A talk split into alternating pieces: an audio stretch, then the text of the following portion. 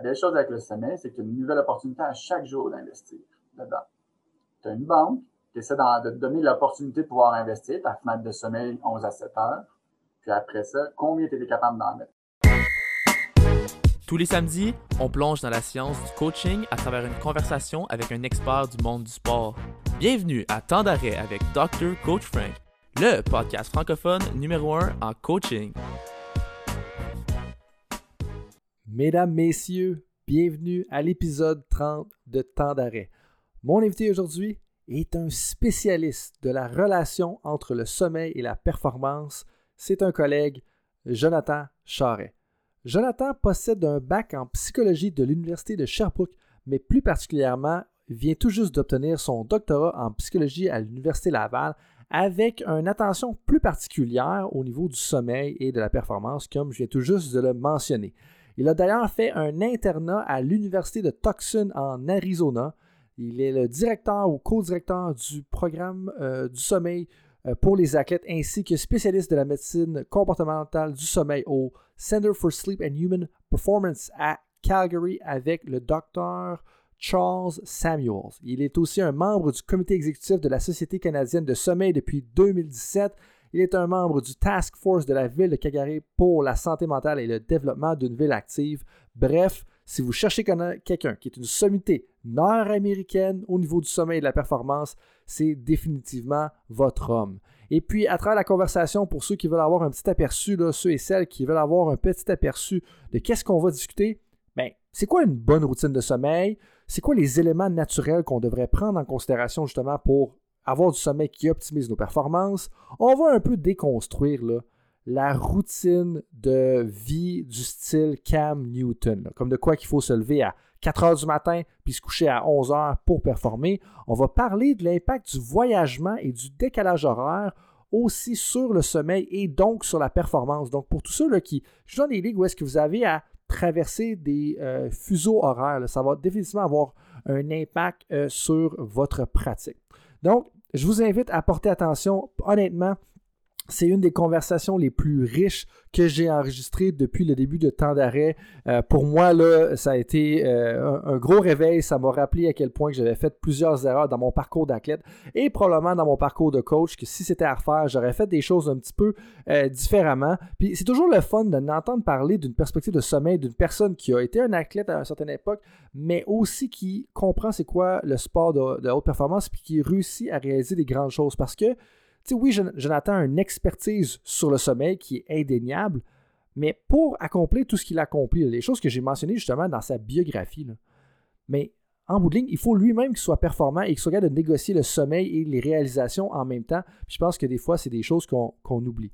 Et puis quand je dis que la conversation, a été super riche, là, honnêtement, on a arrêté à 1h30, puis on aurait pu continuer vraiment pendant un autre heure, un autre heure et demie.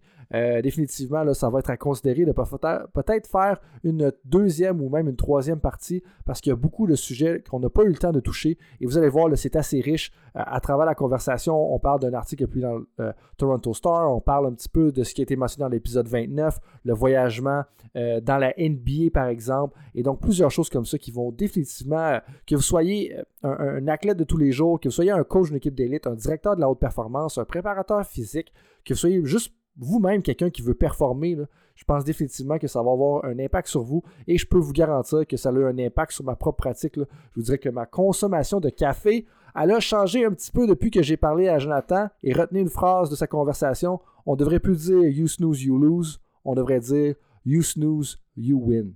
Bon podcast. Jonathan, bienvenue à d'arrêt. Merci de prendre du temps pour jaser sommeil et performance. Je sais que tu as eu un mois de janvier plutôt chargé. Comment ça va en ce moment? Ah, ça va très bien. Merci de, m'accueillir et de me donner l'opportunité de pouvoir discuter euh, du sommeil un peu plus euh, at large, en fait, plus que pour les athlètes et pour la population générale.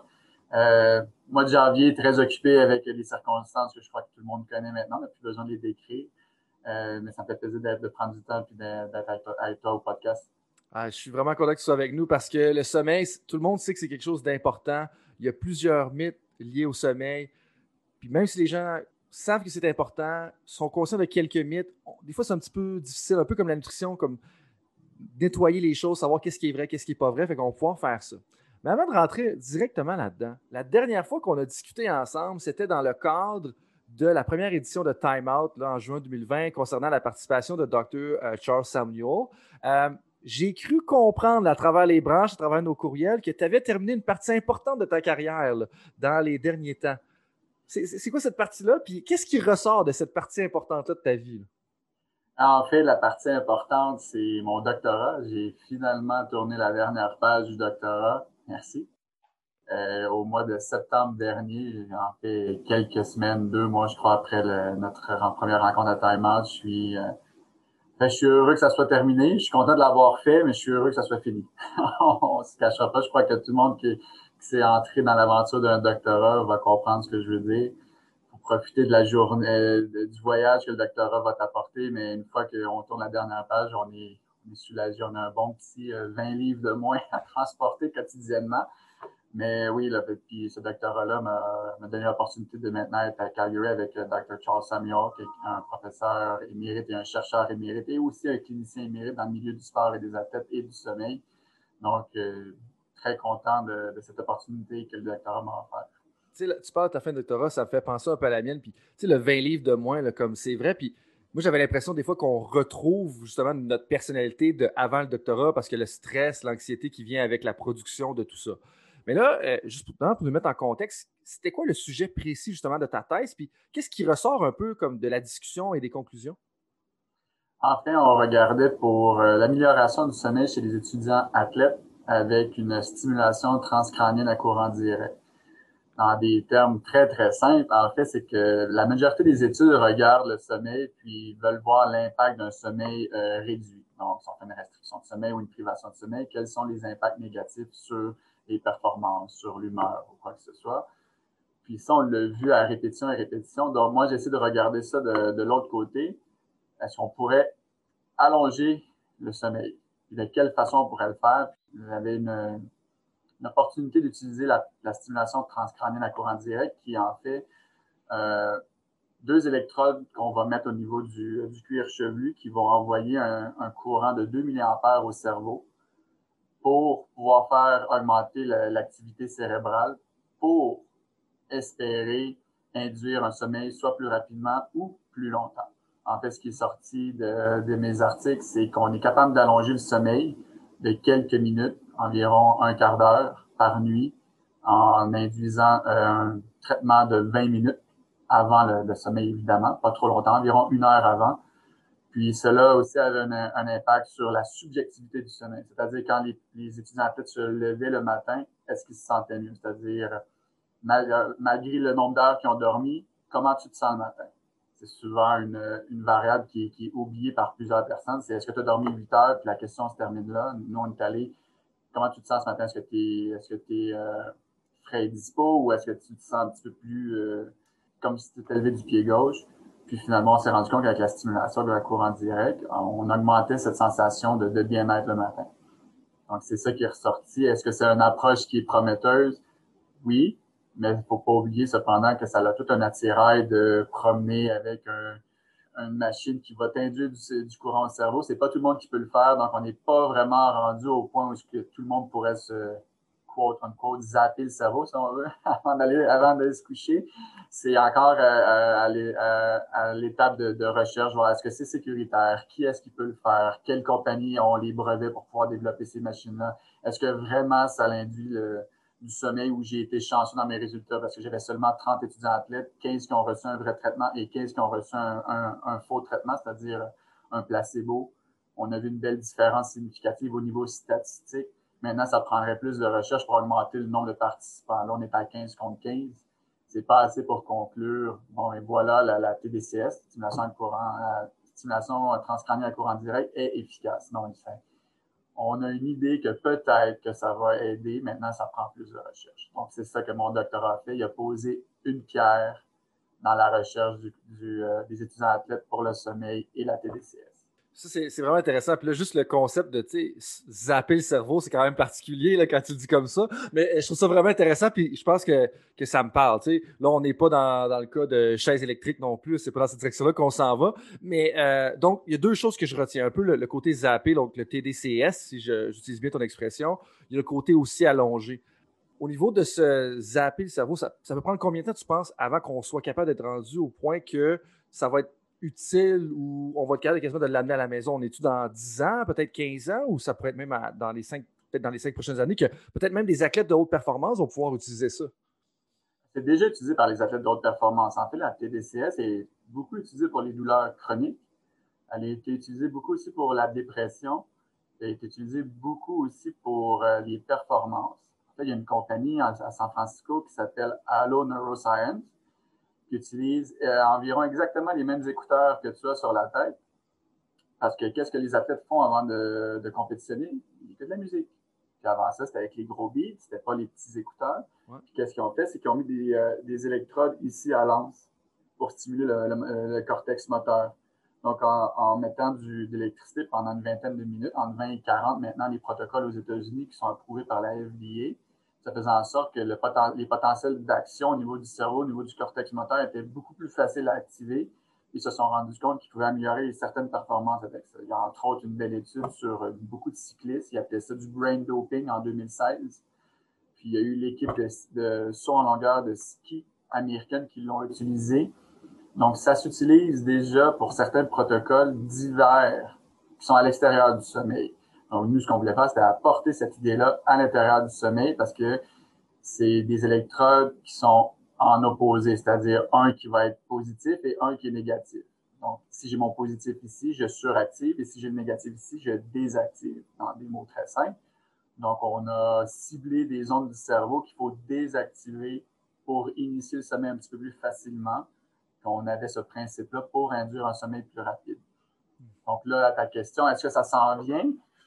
Je te dirais que pour la douleur chronique, c'est déjà installé dans, certaines cliniques de physio au Canada, au Québec. En fait, à Sherbrooke, je crois que c'est euh, la, clinique euh, Atlas Physio avec euh, Guillaume Guillaume Léonard, Guillaume Léonard, je crois, le professeur qui cherche, qui fait beaucoup de recherches là-dessus à Sherbrooke. Et je crois qu'il l'utilise déjà en clinique, mais il faudrait, faudrait vérifier pour être certain de ce que j'avance.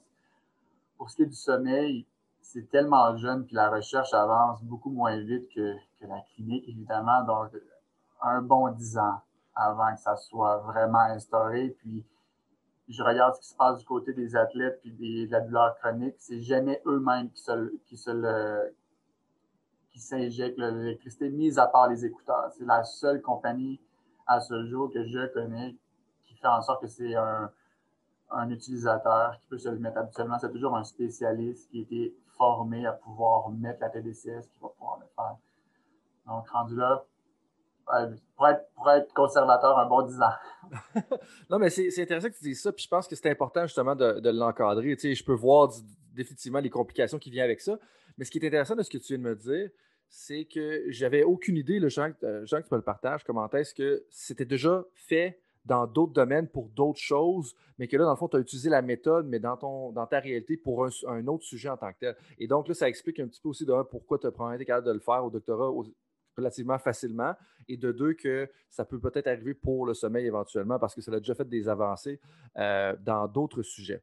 Un autre aspect qui semblait important dans ton doctorat, justement, c'était l'importance ou ça peut être quoi la valeur d'allonger le sommeil? Si j'ai bien compris, corrige-moi si ce n'est pas le cas. Euh, parce que généralement, dans la, surtout dans la culture, je dirais peut-être nord-américaine, je vais, m'avancer sur les autres cultures un petit peu, mais où est-ce qu'on on valorise un peu réduire le sommeil? Mais là, ce qui est intéressant de ce que tu me proposes, puis c'est drôle parce que moi, j'ai tendance personnellement à dire OK, ben là, j'ai dormi mon 8 heures, ben, comme si je me couche à 10 heures, ben, je vais me réveiller à 6 heures, je ne vais, pas vais pas perdre un heure de plus ou deux. Et puis après ça, je pense à des athlètes que des fois, oui, vous voudraient peut-être traîner dans le lit le matin, mais en même temps, ils n'ont pas vraiment l'opportunité de le faire. Ça, ça, peut, ça l'ouvre un autre bulle, mais j'aimerais rester sur le fait d'allonger le sommeil. Et donc, est-ce qu'il y avait de la valeur à allonger le sommeil? Parce que certaines des lectures, ou des interactions que j'ai eues dans le passé me disent que des fois, tu pourrais même trop dormir. Effectivement, en fait, nous, ce qu'on voulait faire pour allonger le sommeil, on le vérifiait euh, avec un, ce qu'on appelle le PVT, le Psychomotor Vigilant Task. en fait, c'est seulement un test de vigilance, mais pour les athlètes, ça se transforme en un test de temps de réaction. C'est une petite machine, euh, petite machine carrée, tu as une petite lumière rouge, avec un petit bouton, ça fait très Atari. Euh, tout ce que tu as à faire, en fait, c'est dès que la lumière rouge apparaît, t'appuies, puis ça finit. Puis c'est aléatoire. En fait, t'appuies. Donc là, avec ça, ce qu'on voulait vérifier, c'est les gens qui avaient réussi à augmenter leur sommeil, à allonger leur sommeil plutôt, est-ce qu'ils réagissaient plus vite?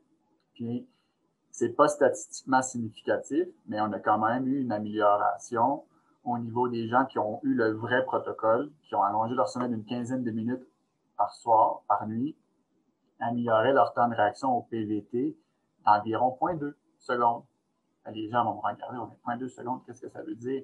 0.2 secondes pour un sprinter, ça veut dire la différence entre une finale et une semi-finale, c'est-à-dire ne pas passer en finale. Ça peut être une différence aussi en, en un podium. Puis en fait, ce qu'on a fait, ce que j'ai fait à ma présentation pour illustrer l'importance, j'ai pris Usain Bolt, qui est toujours très, très en avance sur tout le monde, et j'ai enlevé l'amélioration qu'on avait faite. Fait j'ai réduit son temps de notre amélioration. En faisant ça, il n'aurait pas participé à aucune finale depuis sa carrière. Donc, notre amélioration, non seulement elle est cliniquement significative, c'est juste qu'au niveau statistique en recherche, c'est le fameux P qu'on cherche est-ce que ton P est significatif? Nous, il ne l'était pas. Donc, à partir de là, c'est de se débattre avec la communauté scientifique. Voici ce que ça veut dire au niveau, au niveau clinique. Est-ce que ça se transfère ensuite pour la population générale? Ça, c'est un autre débat à avoir. Mais pour notre population, les athlètes, c'est clairement significatif au niveau clinique, mais pas statistique. C'est fou parce que pour moi, ce que tu me dis, la signification au niveau clinique, tu es en train de me dire, moi, ce que je retiens de tout ça, c'est tu es en train de me dire que si j'écoute un épisode de Friends de moins avant de me coucher, je vais avoir une amélioration significative de ma performance. C'est ça, parce qu'un épisode de Friends dure 20-25 minutes. Si je m'améliore juste de 15 minutes de plus de sommeil, je fais une grosse différence. Puis je prends intentionnellement cette comparative-là parce que souvent les gens vont, binge-watcher ou écouter la TV un petit peu avant de se coucher. Puis là, je généralise. je sais qu'il y en a certains d'entre nous ne le font pas. Euh, mais on va se dire les vraies affaires. Moi, je le fais de temps en temps. Mais, c'est ça. Puis c'est fou parce que c'est pas grand-chose, 15 minutes. Là. 15 minutes, pour la plupart d'entre nous, c'est même pas la distance qu'on va avoir à aller travailler. Puis c'est sûr qu'on n'est pas dans la réalité virtuelle en ce moment. Donc, euh, pour vrai, c'est vraiment intéressant que tu me dises ça. Et puis, tu tu me dis, deux, ben, dans le fond, 0.2 secondes, c'est 2 dixièmes de seconde, c'est 200 millisecondes. Euh, tu parles des, e-sports, tu parles des sports de conduite, les, sports automobiles, donc la Formule 1, tout ça, ça peut faire une grosse différence. Puis, le temps de réaction, si je ressors un peu mes études de contrôle moteur, puis corrige-moi si c'est le cas, mais le, temps de réaction, si tu élimines complètement l'anticipation, je pense que optimalement, juste l'influx nerveux, c'est comme 0.120 millisecondes, quelque chose comme ça. C'est pas 0.120 millisecondes, mais c'est 120 millisecondes ou quelque chose comme ça. Donc là, on est en train de dire qu'on peut l'améliorer comme. C'est quand même majeur pour moi. Ah non, on peut, on peut, on peut définitivement l'améliorer. Puis pour faire un petit peu de. pour continuer sur ton 15 minutes que tu viens de parler, pour ne pas écouter le Friends, c'est plutôt l'exemple que je donne aux athlètes, c'est la, la sieste, en fait. La, la, nuit en tant que telle, le fameux 10h à 6h ou 11h à 7h, ça on reviendra plus tard pour quand on devrait dormir et quand on ne devrait pas dormir, mais le 15 minutes, c'est que vous vous rendez compte que le 15 à 20 minutes de sieste qu'on vous demande, à quel point ça peut être bénéfique pour vous, hmm. au lieu de prendre du café, la fameuse sieste de l'après-midi, à quel point ça devrait être obligatoire ou très, très encouragé. La seule différence que vous allez avoir avec le café, c'est que le café va vous aider à faire des mauvaises décisions plus rapidement. C'est tout ce que ça va vous donner comparativement à une sieste de 15 minutes. Puis on l'a démontré à travers je ne sais plus combien d'études, les gens qui font des siestes, par la suite on leur fait faire le fameux PVT ou des euh, ou des euh, contrôles euh, athlétiques, des contrôles sportifs. Ça revient toujours au même. Les gens qui font une sieste vont toujours dépasser les gens qui font du café. Le café ne peut pas remplacer un 15 minutes de sieste c'est aussi simple que ça. C'est ça qu'on voulait démontrer avec la, TDCS. Non seulement la 6 va être importante, mais imaginez, c'est en plus de faire la 6, on ajoute un 15 minutes par nuit, on est rendu à 30 minutes par jour. Donc, on est rendu à 3h30 par semaine. on va vite, là. C'est pas de vouloir ajouter des gros blocs, c'est finalement, c'est que ces athlètes-là sont déjà la fine pointe de ce qu'on devrait être en tant que en santé par en hygiène de vie pour la majorité. Donc, vouloir ajouter une heure de nuit, une heure de sommeil par nuit, ça n'arrivera pas on, va toujours échouer. 15 minutes par-ci, 15 minutes par-là, si on est à 30 minutes par jour, là, on commence à regarder quelque chose d'intéressant qui est réaliste, que les athlètes ne vont pas abandonner. On dit, ben, je suis capable de le faire. parfait, là, c'est consolidé. Est-ce qu'on peut ajouter un autre 15 minutes maintenant? C'est comme ça qu'on va aller chercher ton une heure. Ah, c'est vraiment intéressant parce qu'il y a plein d'affaires qui me papaient en tête quand tu disais ça. D'un, ça me fait penser au concept de l'agrégation des gains marginaux.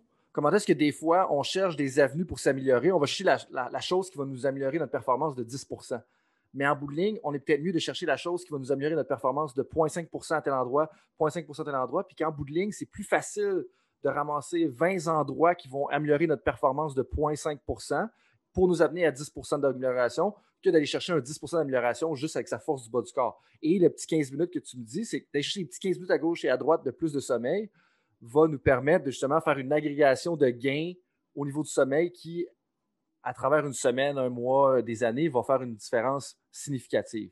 Mais là, je suis un petit peu déçu parce que tu es en train de diaboliser ma pause café. Ma pause café est assez importante. Puis, tu sais, quand on pense au doctorat ou, ou à la recherche ou aux scientifiques, euh, puis même juste les coachs, je veux dire, je lève tout le temps mon chapeau aux coachs, commandeurs qui vont travailler par semaine. Euh, je veux dire, si c'était pas du café, ils ne seraient pas capables de travailler autant d'heures. Mais là, la comparaison que tu dis, pour moi, ça me frappe parce que tu es en train de me dire si je prends un café, oui, je vais calculer ma journée, mais je vais avoir un, je vais prendre plus de mauvaises décisions, je vais faire plus d'erreurs que si j'avais juste pris 15 minutes de moins de travail, j'avais dormi, puis après ça, j'avais parti. Puis ça, c'est intéressant. Puis une autre affaire que je veux dire là-dessus, juste en me préparant pour la conversation qu'on a aujourd'hui, comme grâce à toi, fait que je vais te, lever mon chapeau fictif, j'ai arrêté de boire du café après-midi. Là, ça fait une semaine et demie à peu près que j'ai arrêté de boire du café après-midi, puis en tout cas, c'est clairement euh, biaisé comme représentation, mais ma perception du sommeil est que ça va mieux un petit peu parce que j'avais tendance à en prendre un vers 2 h 3 heures, même peut-être 4 heures de l'après-midi, puis là, on, commence à, être tard dans tout ça. Euh, mais bref, tu as touché à plein de choses. Euh, tu peux renchérir là-dessus. Puis moi, j'aimerais ça qu'on explore l'idée de justement quand est-ce qu'on devrait dormir? Parce qu'il y a le stéréotype, puis justement, je parlais à quelqu'un de proche dans ma famille qui me disait ben, tu sais, les heures avant minuit, ils valent pas la même chose que les heures après minuit. Là, je n'ai pas diabolisé ça. Je veux dire, l'intention était bonne, mais je pense qu'on est rendu un petit peu plus loin que ça dans nos connaissances du sommeil. Oui, en fait, c'est pour continuer avec le café et l'heure à laquelle on devrait se coucher, c'est puis tu sais, as fait l'allusion au coach, puis effectivement, pour leur lever notre chapeau parce que ces gens-là, ce sont 24 sur 7 à réfléchir à des solutions, puis on, je pense au coach de hockey, on a, on a évalué en fait le sommeil des équipes professionnelles de la Ligue nationale de hockey au complet. Puis on a aussi évalué le, le coaching staff. Puis on leur a montré nos résultats, puis regardez, ont regardé comment tout le monde dort mal, mais ce qu'ils ne savaient pas, c'est qu'ils regardaient les données du coaching staff. On leur disait, les gens ne dorment pas bien. Puis ils disaient, bon, on sait pourquoi on ne performe pas dernièrement, jusqu'à la fin, quand on a décidé de montrer c'était qui les noms. Ils se sont tous rendus compte que c'était eux. Fait que là, on a fait le surf sur le café. Tu sais, vous dormez mal. Après ça, vous renchirez sur le café pour votre journée. Ça impacte votre, votre sommeil. Vous dormez mal. Plus de café, vous dormez mal. Donc là, vous êtes plus dans un cercle vicieux. C'est pour ça que l'éducation sur le café est importante. Puis après ça, de faire une stratégie de café. Le café n'est pas à diaboliser. Le café, c'est excellent. Le café, c'est très, très bon. Ça augmente le temps de réaction. Ça, je veux dire, s'il y a une substance qui est prouvée comme étant, étant un boost de performance, c'est le café. Mais il faut probablement le timer. Oui, non, c'est sur une, une, utilisation stratégique, on a, c'est super bénéfique. Euh, on pense à des gens d'athlétisme qui ont deux compétitions en deux soirs, ou là, on le voit avec le hockey, ils ont, deux, ils ont trois matchs en quatre soirs. Qu'est-ce qu'on fait avec ça? Parce que oui, le café va aider. Mais on a des approches stratégiques pour quand l'utiliser, quand l'éviter, pour pas impacter la nuit, parce qu'encore une fois, comme on dit, le café va pas remplacer. Mais tu sais, c'est pas de diaboliser le café, c'est de comprendre son mécanisme de son ses mécanismes d'action, puis de le jumeler avec une stratégie de sommeil, qui va maintenant là nous mener vers à quelle heure on devrait se coucher. Le fameux, euh, les meilleures heures de sommeil sont avant minuit. si quelqu'un va dire ça euh, devant une classe universitaire de première année, donc un 18-19 ans, il n'y en a pas un qui va être d'accord avec, ou ils vont tous être stressés en fait, parce qu'ils ne sont pas faits pour se coucher avant minuit ça s'appelle le rythme circadien. Il y a deux choses en sommeil. Tu as les deux, les deux processus. Le processus S, qui est la pression du sommeil dans des mots très simples. Le plus longtemps tu es éveillé, le plus de pression que tu as sur toi pour t'endormir. Et tu as le processus C, les rythmes circadiens, qui fait en sorte de est-ce que tu es un oiseau de nuit, est-ce que tu es un intermédiaire? Ou est-ce que tu es quelqu'un de très matinal? ces gens-là ont toutes des fenêtres d'opportunité différentes. C'est-à-dire que quelqu'un qui est un oiseau de nuit, logiquement, si on enlève tout le, côté structurel de l'école, du travail et des, euh, entraînements, ne devrait pas être au lit avant minuit. Quelqu'un devrait être au lit entre minuit et 2 heures du matin, il se lève à 8 heures et 10 heures. Bon, il ne faut dire ça à tous les adolescents, parce que là, après ça, ça va, créer des chiens. Et nous avons à l'autre extrémité les, gens très matinaux qui, eux, devraient être au lit vers 9h, 10h et vont se réveiller naturellement vers 5, 6 heures. Si tu as remarqué, c'est deux sections de 8 heures, mais chacun à leur bout. Est-ce qu'un 8 heures est meilleur que l'autre? Absolument pas, en fait. On dit toujours 8 heures et 8 heures, ça prend 8 heures de sommeil. La, science est très, est très spécifique là-dessus, mais on n'a aucune idée si on doit dormir 8 heures encore par nuit. Ça, c'est un des plus gros mythes, on ne le sait pas encore on croit que oui, parce que les données nous disent qu'environ 8 heures, donc entre 7 et 9 heures, ça devrait être correct pour une certaine strate de la population. C'est plus, c'est pas vrai pour un nouveau-né, c'est pas vrai pour un enfant, c'est pas vrai pour un athlète. Donc, le fameux 8 heures qui est sur son pédestal, pour faire attention, pour pas créer de l'anxiété avec le fait, bon, je dois me coucher à 10 heures pour me lever à 6 heures. Donc, c'est de découvrir ta, ta contact avec des athlètes, c'est de voir à la base, est-ce que tu es un oiseau de nuit, oui ou non? Si oui, mais malheureusement, malheureusement, il faut que je fasse attention, malheureusement, tu es un triathlète.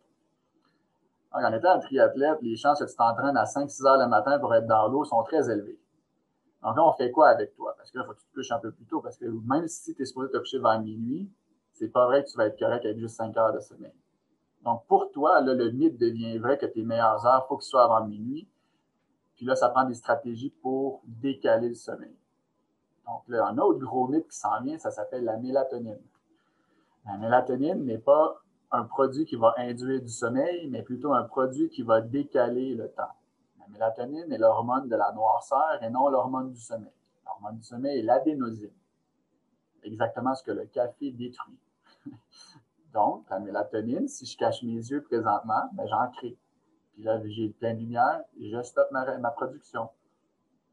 Donc, c'est avec une stratégie de mélatonine, de contrôle de luminosité le matin et le soir et un contrôle du timing euh, de la nutrition qu'on va faire en sorte qu'on peut décaler ou avancer le rythme circadien d'un athlète pour qu'il puisse se lever à 5-6 heures le matin ou être prêt à s'entraîner vers 5-6 heures le matin optimalement. Est-ce que ça va être parfait? Absolument pas. Il n'y a personne qui est fait pour se lever à 5 heures du matin et être prêt à être dans l'eau. Après ça, c'est là qu'on a d'autres stratégies, puis qu'on explique aux athlètes et aux coachs, ça ne sera jamais parfait, ça va toujours être fatigué, le but, c'est de t'optimiser puis de faire un évitement de blessure. Donc, une fois qu'on connaît la base de l'athlète, bon, à partir de quelle stratégie qu'on doit utiliser? Si tu es déjà quelqu'un qui est très matinal, bon, touche pas à ton sommeil. Toi, tout ce qu'on a besoin, c'est de, t'inclure des, euh, des siestes à l'intérieur de ta journée. Puis à la suite de ça, on augmente ton temps de sommeil. Tandis que si tu es un oiseau de nuit, ben là, on a un travail en amont à faire. Faut, faut te, faut te mettre plus tôt, faut euh, faut mettre des siestes. Le café va être très important le matin. C'est de là je dis faut pas le diaboliser. Par contre, si l'oiseau de nuit est sur son café toute la journée parce qu'il n'est pas capable d'avancer, là, on est en train de détruire tout le travail en amont. C'est pour ça que c'est super important de faire une bonne évaluation de sommeil, puis d'arrêter de dire que les heures les plus importantes sont avant minuit parce qu'on crée un, une anxiété qui est un délétère pour tous les athlètes, puis qui est non nécessaire, puis qui est facilement évitable. Mm-hmm. Puis je trouve que c'est une approche qui n'est pas nécessairement flexible. Tu sais, si on pousse plus là, puis je pense que de plus le temps avance, plus je me rends compte que soit les entraîneurs, les athlètes, ils ont une certaine flexibilité. Oui, il faut être rigide, puis dans le sens qu'il y a certains standards. Si on va aller compétitionner aux Olympiques, on va être un athlète de haut niveau dans la Ligue nationale de hockey, il y a des standards de performance uniques, là, comme dans le top 0,01% de la société, donc dans certains domaines. Donc, il faut quand même que tu sois assez rigide et structuré mais je pense qu'il y a le moyen d'être structuré, d'avoir un, régime d'entraînement élevé, tout en étant flexible sur la personnalité de l'athlète. Puis moi, c'est ce que j'entends quand tu me dis que est-ce qu'on a un oiseau de nuit, on a un, on a un lefto, bien, peut-être qu'on devrait justement davantage investiguer ça. Puis de l'autre côté, il faut l'investiguer à un moment où est-ce que, investiguer dans le sens questionner notre athlète, apprendre à le connaître quand il arrive, dans notre programme. Euh, puis lui demander aussi, c'est quoi sa tendance, à un moment où est-ce qu'il n'est pas nécessairement trop imposé par la structure? Je prends le mot que tu as utilisé tout à l'heure, où est-ce que, en réalité, on découvre notre rythme pas pendant notre séance de travail, pas pendant nos sessions universitaires, quand on est en vacances. Quand tu es en vacances, l'heure à laquelle tu te lèves, pour moi, ça représente davantage le type de personne que tu es. Si tu as tendance à rester levé jusqu'à 11 h, minuit, justement, puis te lever à 8-10 h, ben, tu es définitivement un oiseau de nuit, mais ce n'est pas dans la session universitaire que tu vas trouver ça ou que tu vas réaliser ça. puis tu parles aussi du, du, rythme circadien, qui est quand même assez important, majeur. Est-ce que avec les différentes stratégies de retarder, avancer et tout ça, est-ce qu'on change le rythme circadien? Puis j'imagine qu'on ne change pas de façon permanente. Parce que des fois, je me dis, on devrait-tu juste justement accepter le fait qu'on est d'une certaine façon? Fait que, bref, c'est pas très clair ce que je te dis, mais ça, ça, amène plein de pistes de réflexion pour moi parce que le rythme circadien, j'en suis conscient. Il y en a même qui vont dire qu'on a deux courbes justement de, de pics à travers notre journée, qu'on devrait apprendre à les connaître. Mais tu sais, il y en a certains qui vont être lève pendant une période de leur vie, puis tout d'un coup, euh, après un certain temps, ils vont être capables de devenir une personne qui est en fait un oiseau de nuit. Est-ce que c'est juste leur structure qui a changé ou c'est réellement leur rythme circadien qui a changé? En fait, c'est plusieurs choses que tu apportes. Euh, le rythme circadien, on ne peut pas le changer. On peut l'entraîner. Tant que des athlètes vont voyager, par exemple, on, on travaille avec beaucoup d'athlètes pour Tokyo, on les préparait on leur montrait la stratégie qu'on allait employer pour leur camp d'entraînement, pour Tokyo, comment voyager de, l'Est vers l'Ouest ou de l'Ouest vers l'Est, qui est complètement différent pour euh, les, différences de, time zone, puis pour le, décalage horaire. Euh, sur ton point, est-ce qu'on devrait seulement accepter? Non, il faut l'évaluer, c'est-à-dire qu'est-ce que j'ai devant moi? Mon athlète devant moi, on a un dormant, un lefto, un moyen ou un lefteur, un oiseau de nuit. À partir de là, on entraîne les rythmes circadiens. Est-ce qu'on a deux pics pour le rythme circadien? Absolument. Le rythme circadien, en fait, je n'ai pas de dessin sur moi, c'est on a la pression de sommeil qui est à zéro, qui va monter toute la journée. Puis une fois qu'elle descend, ben, c'est parce qu'on dort. Le rythme circadien va monter, va avoir sa première vague le matin, première chute en début d'après-midi, qui va coïncider avec la fameuse sieste. Parce que là, c'est à partir de là qu'on veut dormir. Et après ça, vu que la pression du sommeil augmente, on a besoin de notre rythme circadien pour reprendre de l'énergie pour ne pas s'endormir vers le fameux 7-8 heures. Parce que vers 7-8 heures, on aurait généralement assez de pression de sommeil pour s'endormir, mais ce n'est pas adaptatif pour la structure sociale à laquelle on est et on s'est habitué à travers les années, les millénaires pour ça. Donc, vers le 7-8 heures, c'est là qu'on a ce qu'on appelle la zone morte du sommeil. On ne devrait pas dormir entre 7 et 8 heures. De toute façon, si vous regardez les, horaires des, euh, des athlètes professionnels, ils jouent à quelle heure? Oui, bon, c'est vrai, il y a les contrats de télévision qui vont faire en sorte qu'ils vont jouer à cette heure-là, mais pour nous, les gens du sommeil, on utilise cette, balle au rebond pour dire, voyez, c'est super important. Au niveau circadien, c'est le moment qu'on est le plus alerte, c'est vers 7-8 heures. Le problème qu'on a avec ça, c'est qu'après ça, il peut y avoir une chute, dépendamment de si on est un oiseau de nuit, un intermédiaire ou un, quelqu'un un matinal. Les intermédiaires vont avoir leur chute ils peuvent avoir leur chute vers 8 heures. Mais souvent, vers 8 heures, qu'est-ce qu'on fait? On vient de finir de manger, on fait des petites activités ici et là, on s'en rend pas trop compte qu'on est en train de chuter. Donc là, on pousse vers 8 heures, euh, vers 9 heures, 10 heures et on va se coucher. Tandis que l'oiseau de nuit, lui, ben, il va manger comme tout le monde à la même heure à peu près. Il va faire ses petites activités et il va avoir un regain d'énergie vers son 9-10 heures. Et là, lui, il commence à, paniquer, à, à, stresser pour, bon, est-ce que je vais avoir une bonne nuit ou une mauvaise nuit? Je suis pas prêt à aller me coucher finalement. En fait, il ne se pose pas cette question-là, en sortant qu'il n'est pas venu nous voir, là, mais c'est que là, il, se pose la question, mais qu'est-ce qui se passe, qu'est-ce qui ne va pas avec moi? À 9h, 10h, j'ai toujours un boost d'énergie, un, un, second souffle qui vient, puis je ne sais pas quoi faire avec. C'est de l'aider à le comprendre, et après ça, de le contrôler, de pouvoir le décaler. Ça, ça se fait aussi. Donc, après ça, est-ce qu'on peut changer à travers notre vie? Absolument, on le voit à tous les jours. C'est-à-dire, un adolescent est parfait pour ça, puis on a plein, plein d'études là-dessus. On a un rythme circadien d'enfant. À l'adolescence, il va se passer vers l'oiseau de nuit. C'est quasiment indéniable. Ils sont quasiment tous pareils. C'est-à-dire, ils ne sont pas faits pour être à l'école à 8h, 8h30 le matin. On se bat pour ça depuis des années. Donc, ces, jeunes adolescents-là, jusqu'à l'université, vont se décaler vers l'oiseau de nuit. La majorité d'entre eux, on va généraliser, sont tous à l'oiseau de nuit. Est-ce qu'ils reviennent intermédiaires ou même euh, matinaux? Certains, oui.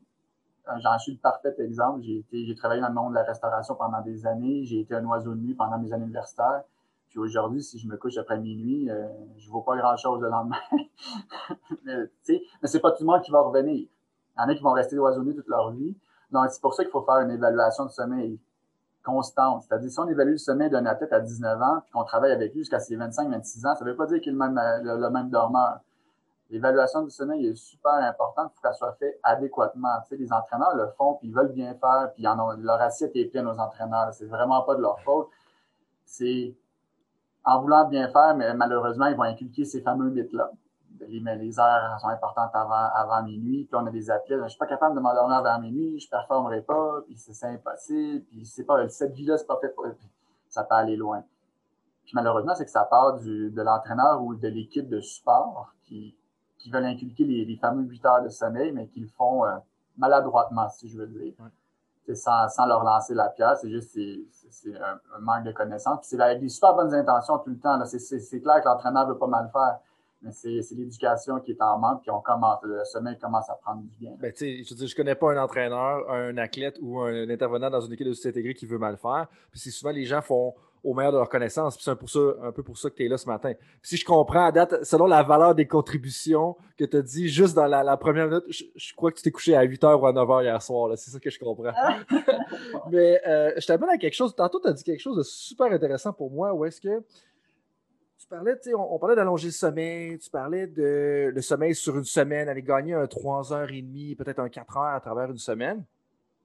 Est-ce que le, mythe de la dette ou le pas de dette, justement, du sommeil, c'est vrai? Dans le sens que, puis là, ce que j'ai entendu dans les, conversations médicales que, j'ai eues autour de moi, il y a des gens, justement, qui vont dire, ou même des, chercheurs, je crois, qui vont dire, OK, on, a, on peut avoir une dette du sommeil, puis là, si pendant une semaine de temps, on dort peut-être deux, trois heures de moins par jour, puis la semaine suivante, on dort deux, trois heures de plus, on va venir récupérer un peu le retard qu'on a pris, ou si j'ai bien compris, l'opposé serait non, si tu as une dette de sommeil, ben, tu as perdu ces heures-là de sommeil à tout jamais, tu ne peux pas vraiment rien y faire. je ne sais pas où est-ce qu'on se situe là-dessus.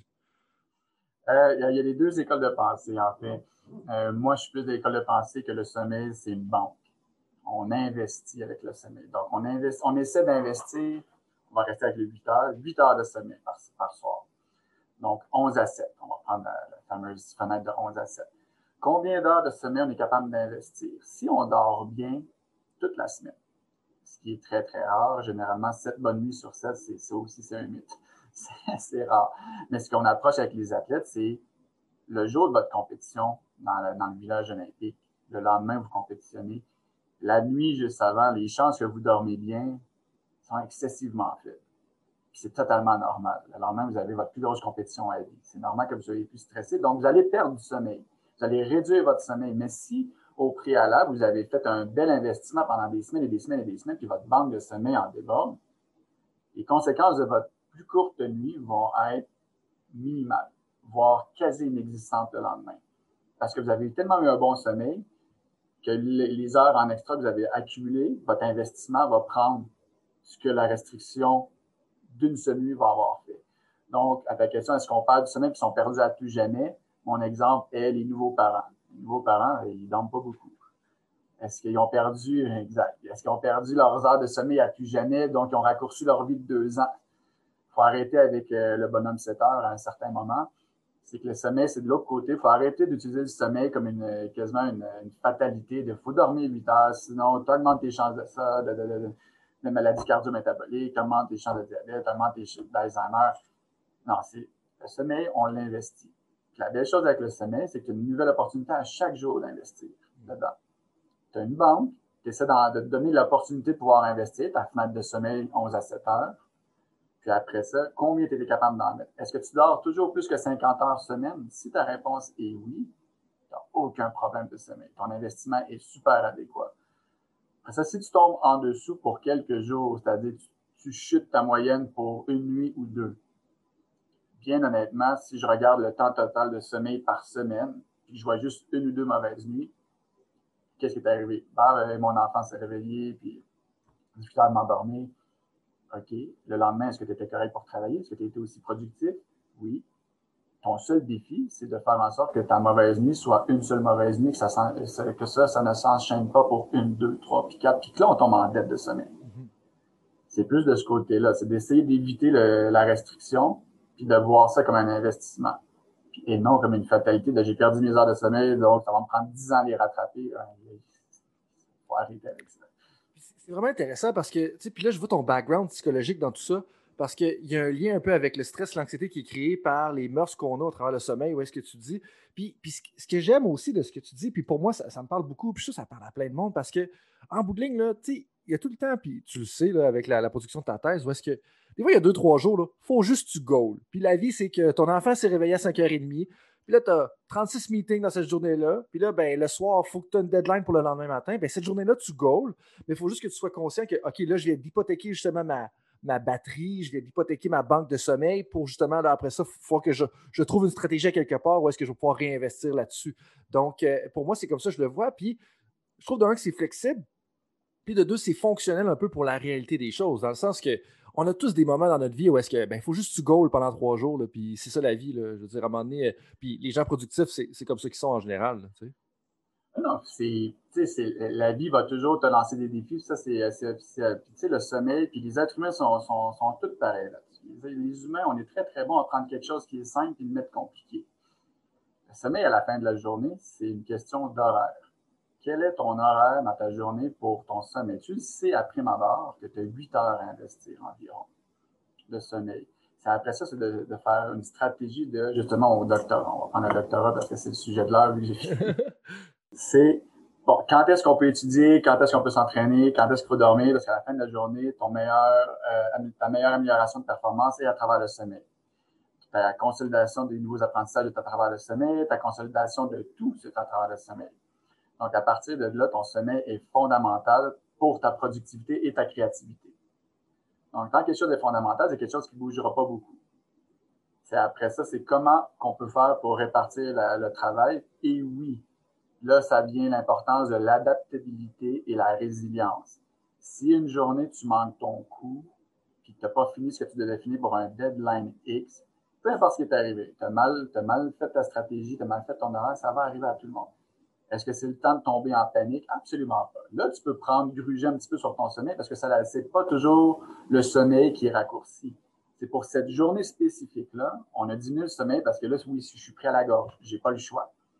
Est-ce que ça, ça a un impact? Absolument pas. Ça, ça fait partie de ta résilience, de ton adaptabilité puis ta flexibilité mentale. C'est d'être conscient que là, c'est une zone d'urgence. C'est ton tampon. à partir de là, c'est de là que ton investissement de sommeil est super important. Tu là, tu vas l'utiliser. J'ai besoin de sortir de l'argent de ma banque de sommeil. Je l'utilise pour cette journée-là. Est-ce que ça devrait être toujours ta stratégie numéro un? Absolument pas. Ta stratégie numéro un, c'est de bien étaler tes heures de travail sur ton horaire. Si ça, c'est fait, tu ne devrais pas avoir de problème. Puis quand le problème va arriver, tu vas avoir la flexibilité, l'investissement nécessaire pour pouvoir couper sur ton sommeil puis arriver à ton deadline. Et ensuite, ben, tu reviens à ton horaire normal. Donc, tu sais, ton, sommeil va pas être, va pas écoper à tous les coups. C'est juste vraiment dans des situations accrues d'urgence que tu vas le faire. Merci, Jonathan, pour ça. Puis ça, ça me fait penser justement à un, collègue de travail que j'ai eu dans mon jeune temps, plus dans le temps que j'étais dans la restauration. Puis il était comme oh, mais pourquoi je dormirais? Quand, je dors, quand je vais mourir, je vais dormir. Ou, tu sais, quand tu dors, tu, quand tu meurs, tu dors, anyway. Mais ça, on est loin de là. Mais merci, Jonathan, pour vrai, de, nous parler de ce sommeil-là. Puis le lien avec la performance. Puis c'est autant la performance sportive que la performance humaine, à mon, à mon avis. Puis honnêtement, euh, une des choses que, j'admire de ce que tu as fait, c'est vraiment ton habileté à avoir, bon, d'un, faire des études doctorales, j'ai beaucoup de respect pour ça de par mon propre parcours, mais aussi d'avoir un impact international et sur le sport professionnel, mais tout en étant capable de le vulgariser à travers différents médias. Puis ça, pour moi, ça me parle parce que c'est une chose d'être un spécialiste, mais de pouvoir bien le vulgariser, honnêtement, je te lève mon, chapeau pour ça. Puis justement, là, je t'amène un petit peu dans une différente direction où est-ce qu'il y, y, a un article plus populaire euh, auquel tu as participé dans le Toronto Star. Euh, qui te cite en parlant des outils à notre disposition pour une bonne nuit de sommeil. Puis là, tu me parlais un peu de routine, on parlait des horaires, quand dormir. Euh, puis, si tu me le permets, je vais te citer, euh, bien entendu, traduction libre de Dr. Coach Frank, mais une des citations de l'article, c'était Vous avez besoin d'une routine, mais cela ne signifie pas que vous devez vous coucher à la même heure chaque jour. Les gens devraient se coucher quand ils ont besoin de dormir. Puis, si vous réveillez le matin et vous vous sentez bien, ben, votre sommeil était de bonne qualité. Mais là, je vais t'amener un peu plus dans le mécanisme de tout ça, parce que je pense qu'on a parlé un peu plus du cadre, du rythme circadien, de la structure. Euh, mais c'est quoi un peu les éléments qui doivent aller justement dans cette routine-là? Euh, en fait, c'est une des premières choses que je fais avec les, patients que, je vois. Les, puis les athlètes ne sont pas différents. En fait, comme tu as mentionné, la vulgarisation, c'est super important. Puis le sommeil, pour moi, c'est une variable de santé publique. Donc, tu sais, les athlètes, c'est notre belle caricature de la société. Si l'intervention fonctionne avec eux, ils sont déjà tellement en forme et tellement en santé que généralement, cette intervention-là va fonctionner au niveau de la population générale, dès lors améliorer la santé publique. C'est toujours ça le but. En fait, de mon point de vue, c'est d'avoir un impact sur ce qui t'allume le plus. Moi, c'est des athlètes, des étudiants athlètes aussi. Tout en étant capable de prendre tes connaissances et de les transférer au niveau de la population générale pour faire une amélioration au niveau de la santé publique. L'entrevue que j'ai avec la Toronto Star fait référence à ça. C'est le, le concept que j'essaie d'inculquer beaucoup, c'est la flexibilité dans les heures de sommeil. C'est-à-dire, oui, il faut, se lever et se coucher aux mêmes heures, mais avec un astérix. C'est-à-dire, si quelqu'un veut se coucher toujours à 10 heures et se lever à 6 heures, on va dire que c'est un, un, matinal ou un matinal euh, intermédiaire. 10 à 6, c'est sa fenêtre. Le problème avec ça, c'est qu'il y a 24 heures dans une journée, puis notre rythme circadien, il est basé sur 24.4, 24.8. Donc, biologiquement, déjà en partant, c'est normal d'avoir une fluctuation. Donc, en ayant ça comme, comme connaissance, c'est la première question, c'est à quelle heure vous devez vous lever pour travailler ou c'est quoi euh, votre structure, votre réalité de rythme de vie le matin? Non, mais je peux pas me lever plus tard que 6 heures cause que ça me prend tant de temps de porter les enfants à la garderie, il faut que je me rende au travail. Parfait. 6 heures est ton ancre. Donc, 6 heures, c'est ton, ton safety net, ton angle du matin pour pas que tu dépasses, ton alarme. Là, bon, on va reculer 8 heures, c'est 10 heures. Premièrement, est-ce que tu es fatigué ou tu es somnolent? à 10 heures? La fatigue et la somnolence sont deux concepts diamétralement complètement opposés, en fait. Il ne faut pas les mélanger parce qu'on peut être tired but wired.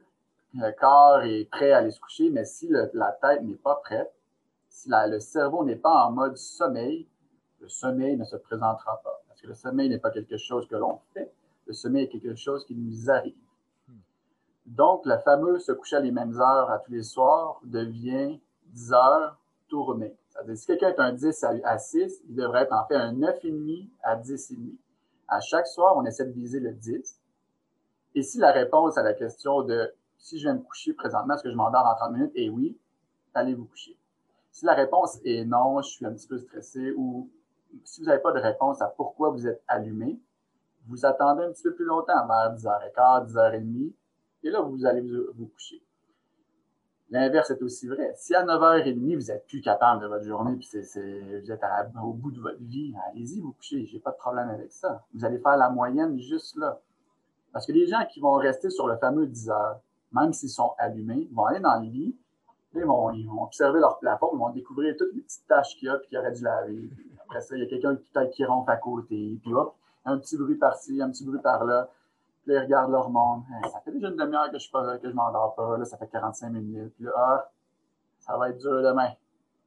On a besoin peut-être de deux cafés au lieu, au lieu d'un. Puis là, on commence à réfléchir. Puis on réinvente le monde. Puis on réinvente une deuxième roue. Puis là, il est rendu 11h30. Puis là, finalement, il est minuit. Puis pouf, on s'endort. Avec ça, si vous aviez attendu de 10 à 10,5, juste pour accumuler un petit peu plus de pression de sommeil ou prendre soin de ce qui vous tenait éveillé, vous seriez allé au lit à 10,5, vous seriez endormi en 15-20 minutes vous n'auriez pas une restriction de sommeil. Vous auriez en fait protégé votre sommeil au meilleur de vos capacités au lieu d'être dans votre lit à réfléchir à un paquet de choses qui sont non pertinentes pour vous. Donc, c'est de là la flexibilité de l'horaire du sommeil à laquelle est importante. cette nuit-là va faire en sorte que le lendemain, oui, vous allez être conscient vous avez une petite restriction. Le but, c'est que vous soyez aussi productif, puis que le soir, vous n'ayez pas la fameuse question ah, j'espère que ce soir, ça va être correct parce que là, je ne peux pas avoir deux mauvaises nuits en ligne. Non, vous avez fait tout ce que vous avez besoin pour protéger justement votre environnement de sommeil. Vous vous êtes endormi super rapidement. Donc, vous n'avez aucun stress associé avec votre chambre ou votre lit. Vous savez que quand vous allez vous coucher, vous vous endormez. Est-ce que ce soir, ça sera 10 heures? La réponse est probablement oui, parce que vous avez plus de pression de sommeil. Mais si vous jouez avec la ligne dure de non, c'est 10 heures, 10 heures, parce qu'il faut avoir 8 heures, puis si, vous allez perdre. C'est sûr que vous allez perdre. C'est vraiment intéressant. Puis, dans le fond, il faut s'éloigner de la rigidité par rapport à ça. Mais il y a d'autres éléments, justement, qui étaient mentionnés dans l'article. On, on, parlait de lumière naturelle, caféine, on y touche un peu, l'importance de, la chambre à coucher, le, même le yoga aussi. Là, comme, si tu peux en dire un peu plus là-dessus? Parce que j'étais confus. Puis, tu sais, la lumière naturelle, j'aimerais aussi t'entendre sur les, les, lumières, là, les lunettes à, lumière bleue là, ou des choses comme ça. Là, parce que ça, c'est une chose, mais tu sais, la lumière naturelle, je pense que a quand même un gros impact. On, a plein de gens qui commencent à avoir justement, soit durant l'hiver particulièrement, des, des projecteurs de lumière sur leur bureau ou dans leur station de travail le matin et tout ça. Donc, euh, j'aimerais t'entendre un petit peu là-dessus. En fait, ah, OK. Euh, on va faire un exemple de qu'on on va avoir un. Dr. Frank est un insomniaque. Un insomniaque, il faut faire attention. C'est quelqu'un qui n'est pas capable d'initier le sommeil lorsque l'opportunité se présente. C'est ça, un insomniaque. Quelqu'un qui s'endort pas en 30 minutes pour trois fois par semaine pour plus de trois mois. Avec des trois, trois éveils euh, nocturnes pour plus d'une demi-heure. Bref embarquer dans la définition. Euh, je pense pas que Coach Frank c'est un bon exemple parce que moi, généralement, ça prend cinq minutes, puis si c'est pas une. Fait que je te ça, c'est peut-être un autre problème. Je suis peut-être à l'autre. Euh, on, y va. Donc là, on est quelqu'un de 10 à 6, il n'est pas capable de s'endormir, puis il veut maintenir la, ligne dure de bon, à chaque fois que je vais me coucher, ça me prend une heure, une heure et demie, puis des fois, ça va me prendre cinq minutes. Donc là, on a l'exemple parfait de quelqu'un qui a une mauvaise nuit, mauvaise nuit, mauvaise nuit. Là, ça fait trois jours en ligne qu'il accumule de la pression de sommeil, puis boum, il y a une bonne nuit. Fait là, il se convainc qu'il est capable de se coucher à 10 heures tout le temps en faisant ça, parce que des fois, ça aide. Puis là, on a le fameux travail de la maison. On va moins dehors, on n'a pas besoin de conduire, quoi que ce soit. Pour répondre à ta question de la lumière, notre cerveau fonctionne avec la lumière et l'absence de lumière. Fondamentalement, notre cerveau a besoin de lumière pour s'activer. C'est une des variables qui est le plus souvent oubliée. Donc, pour prendre un exemple que je donne beaucoup aux patients, notre cerveau a besoin de seule lumière par jour. Si on ne va pas dehors, tu conduis, il fait noir présentement. Tu viens dans ton bureau, tu n'as pas de fenêtre. Tu manges à l'intérieur, puis tu ressors, puis finalement, ben, tu cherches les enfants, tu n'as pas vraiment été exposé à la lumière, mais ton cerveau a toujours besoin de lumière. Lui. il y en a un petit peu au bureau. Puis ce qui va arriver, c'est que ton cerveau, lui, il va jamais tomber en mode sommeil, tant aussi longtemps qu'il n'aura pas été satisfait de sa lumière. Donc, le soir, il va regarder partout dans ta maison, puis Dieu sait, Dieu sait qu'il y a de la lumière dans une maison maintenant. ton cerveau a la super belle capacité d'aller chercher tout ce qu'il a besoin comme information lumineuse. Ce que ça fait, comme j'ai dit tantôt, la mélatonine est l'hormone de la lumière, de la noirceur. Donc, tant aussi longtemps que le cerveau est en mode on a besoin de lumière, la mélatonine se décale. Donc, ton heure d'endormissement se décale. Dès lors, pour améliorer ceci, est-ce que tu habites beaucoup dans le nord, comme nous à Calgary? Fait noir le matin, puis il fait noir le soir présentement. Ben, on a des lumières, les fameuses lumières bleues, 10, euh, 10, 10 000 lux. En fait, tout ce que je leur dis, c'est vous l'utilisez, vous la mettez ici, sur le bureau pendant que vous mangez, vous la portez au bureau. Une demi-heure, trois quarts d'heure le matin va vous aider à faire en sorte de, de commencer le principe de, de rythme circadien, luminosité pour votre cerveau sur l'heure du lunch, si vous êtes capable d'aller prendre une petite marche 15-20 minutes, ça va être parfait. Vous venez de stabiliser ou de rendre à votre cerveau sa satiété au niveau de la luminosité. Donc, le soir, quand vous allez regarder votre Netflix, votre Netflix sera pas aussi délétère qu'on le laisse croire. Je suis pas en train de faire euh, de la promotion pour Netflix puis de dire que c'est correct de l'écouter. C'est juste que là, vu que vous avez fait ce que vous aviez à faire le matin et en début d'après-midi pour votre lumière, votre cerveau, le soir, n'aura pas cette, tendance à aller chercher toute la luminosité qu'il y a dans la maison. Donc là, votre mélatonine va pouvoir être plus régulée. Donc, ça, c'est pour le côté lumière. Le côté café reste le même. J'aimerais juste embarquer sur le côté lumière. Puis moi, ce que j'entends là-dedans, c'est un peu le craving, dans le sens que notre cerveau, notre esprit a besoin de lumière. Il faut trouver le moyen d'aller en feeder à un certain moment dans la journée. Puis ça peut prendre différentes stratégies. Ça peut être la lumière bleue que tu as présentée, qui est une petite lumière de poche, si on veut, à 10 000 lux. Ça peut être de dire d'aller prendre sa marche. Mais il faut trouver le moyen de satisfaire la faim de notre cerveau pour la lumière naturelle. Et ça, ça va faire que ça va bien situer le rythme circadien, slash la mélatonine. Je veux pas. Euh, puis là, les, les, gens qui nous écoutent, citez-moi pas là-dessus, vous êtes mieux de citer ce que j'ai entendu avant. Et puis après ça, ça va faire que le soir, ça va être quand même pas si néfaste que ça, de peut-être se mettre un peu plus en avant des écrans. Mais là, il y a d'autres stratégies. Puis là, justement, en parlant des écrans, on a les fameuses. Bon, Apple a sorti le, concept, il y a ça sur plusieurs choses maintenant, le night shift, où est-ce que la couleur de l'écran change. Donc, on vient avec des teintes plus orange, un peu moins de lumière bleue. Euh, il y a même des gens à ce temps qui vont commencer, et moi le premier, j'ai eu ça pendant un certain temps, je ne l'ai plus maintenant, mais des lumières qui sont, euh, des lunettes qui sont jaunes et qui vont justement comme bloquer la lumière bleue. Tu en as quelques, en as une avec toi qui est littéralement des lunettes orange. Euh, c'est quoi un peu, où est-ce qu'on se situe là-dessus? Est-ce que c'est valable? Est-ce que ça fonctionne? Est-ce que tout le monde devrait le faire? en fait, c'est les gens qui devraient le faire. C'est pour ceux qui, qui ont besoin de se coucher plus tôt. Ça, en fait, ça joue encore sur l'absence, la présence et l'absence de lumière. Et sans rentrer trop dans les détails, la lumière, c'est un spectre de couleurs. Euh, blanc, la lumière blanche, c'est l'addition de toutes les couleurs. Noir, c'est la soustraction de toutes les couleurs. Notre cerveau va répondre à la, à la lumière bleue pour une raison évolutive. Donc, tant que notre cerveau répond à la lumière bleue, il diminue tout ce qui est sécrétion de mélatonine. Tant qu'il n'y a plus de lumière bleue, ça l'augmente. Donc, prenons encore notre exemple du monsieur qui voulait tenir la, ligne dure à 10 heures, puis qui n'était pas exposé à la lumière. Là, maintenant, il est exposé à la lumière, il a sa lumière, mais il reste que tous les gens vont être différents sur la sensibilité à la lumière. Donc, et dépendamment de comment vous fonctionnez à la maison, est-ce que vous avez les lumières toutes allumées parce que vous avez des jeunes enfants? il peut y avoir plein de raisons. tu sais, le but, c'est toujours de changer le moins de choses possible dans la routine d'un être humain pour l'optimiser. Parce qu'il ne faut pas non plus se, mentir à soi-même. Les êtres humains détestent changer leurs habitudes. Le but, c'est d'en changer le moins possible pour faire en sorte que ça devienne une routine, qu'ils n'ont pas besoin de se poser de questions et que ça soit fait mécaniquement. Donc là, on a sa lumière. Il est rendu avec une routine d'aller prendre une marche sur l'heure du, euh, du lunch. Parfait avec ça. Il revient. Il est quand même sensible à la lumière. On va lui demander les lumières protectrices bleues. Pourquoi qu'on les prend orange? Tout simplement parce que si vous prenez les fameuses lunettes qui sont claires, un peu comme les lunettes que tu portes présentement, puis on va dire qu'ils sont protectrices de lumière bleue. Ma simple question, c'est est-ce que vous voyez la couleur bleue? Si c'est oui, vos lunettes ne bloquent pas la lumière bleue, tout simplement. Donc, c'est simplement un côté chimie. Qu'est-ce qui est l'inverse du bleu? Généralement, c'est le jaune et orange. Ça, ça va couper, ou plutôt filtrer. Il ne faut pas mentir non plus, ça ne coupe pas entièrement la lumière bleue, ça filtre. Donc, ça va faire partie de l'équation pour diminuer la lumière bleue. Est-ce que ça va l'éliminer au complet? Non, il ne faut pas, mentir non plus. Donc, oui, ils sont efficaces à un certain point.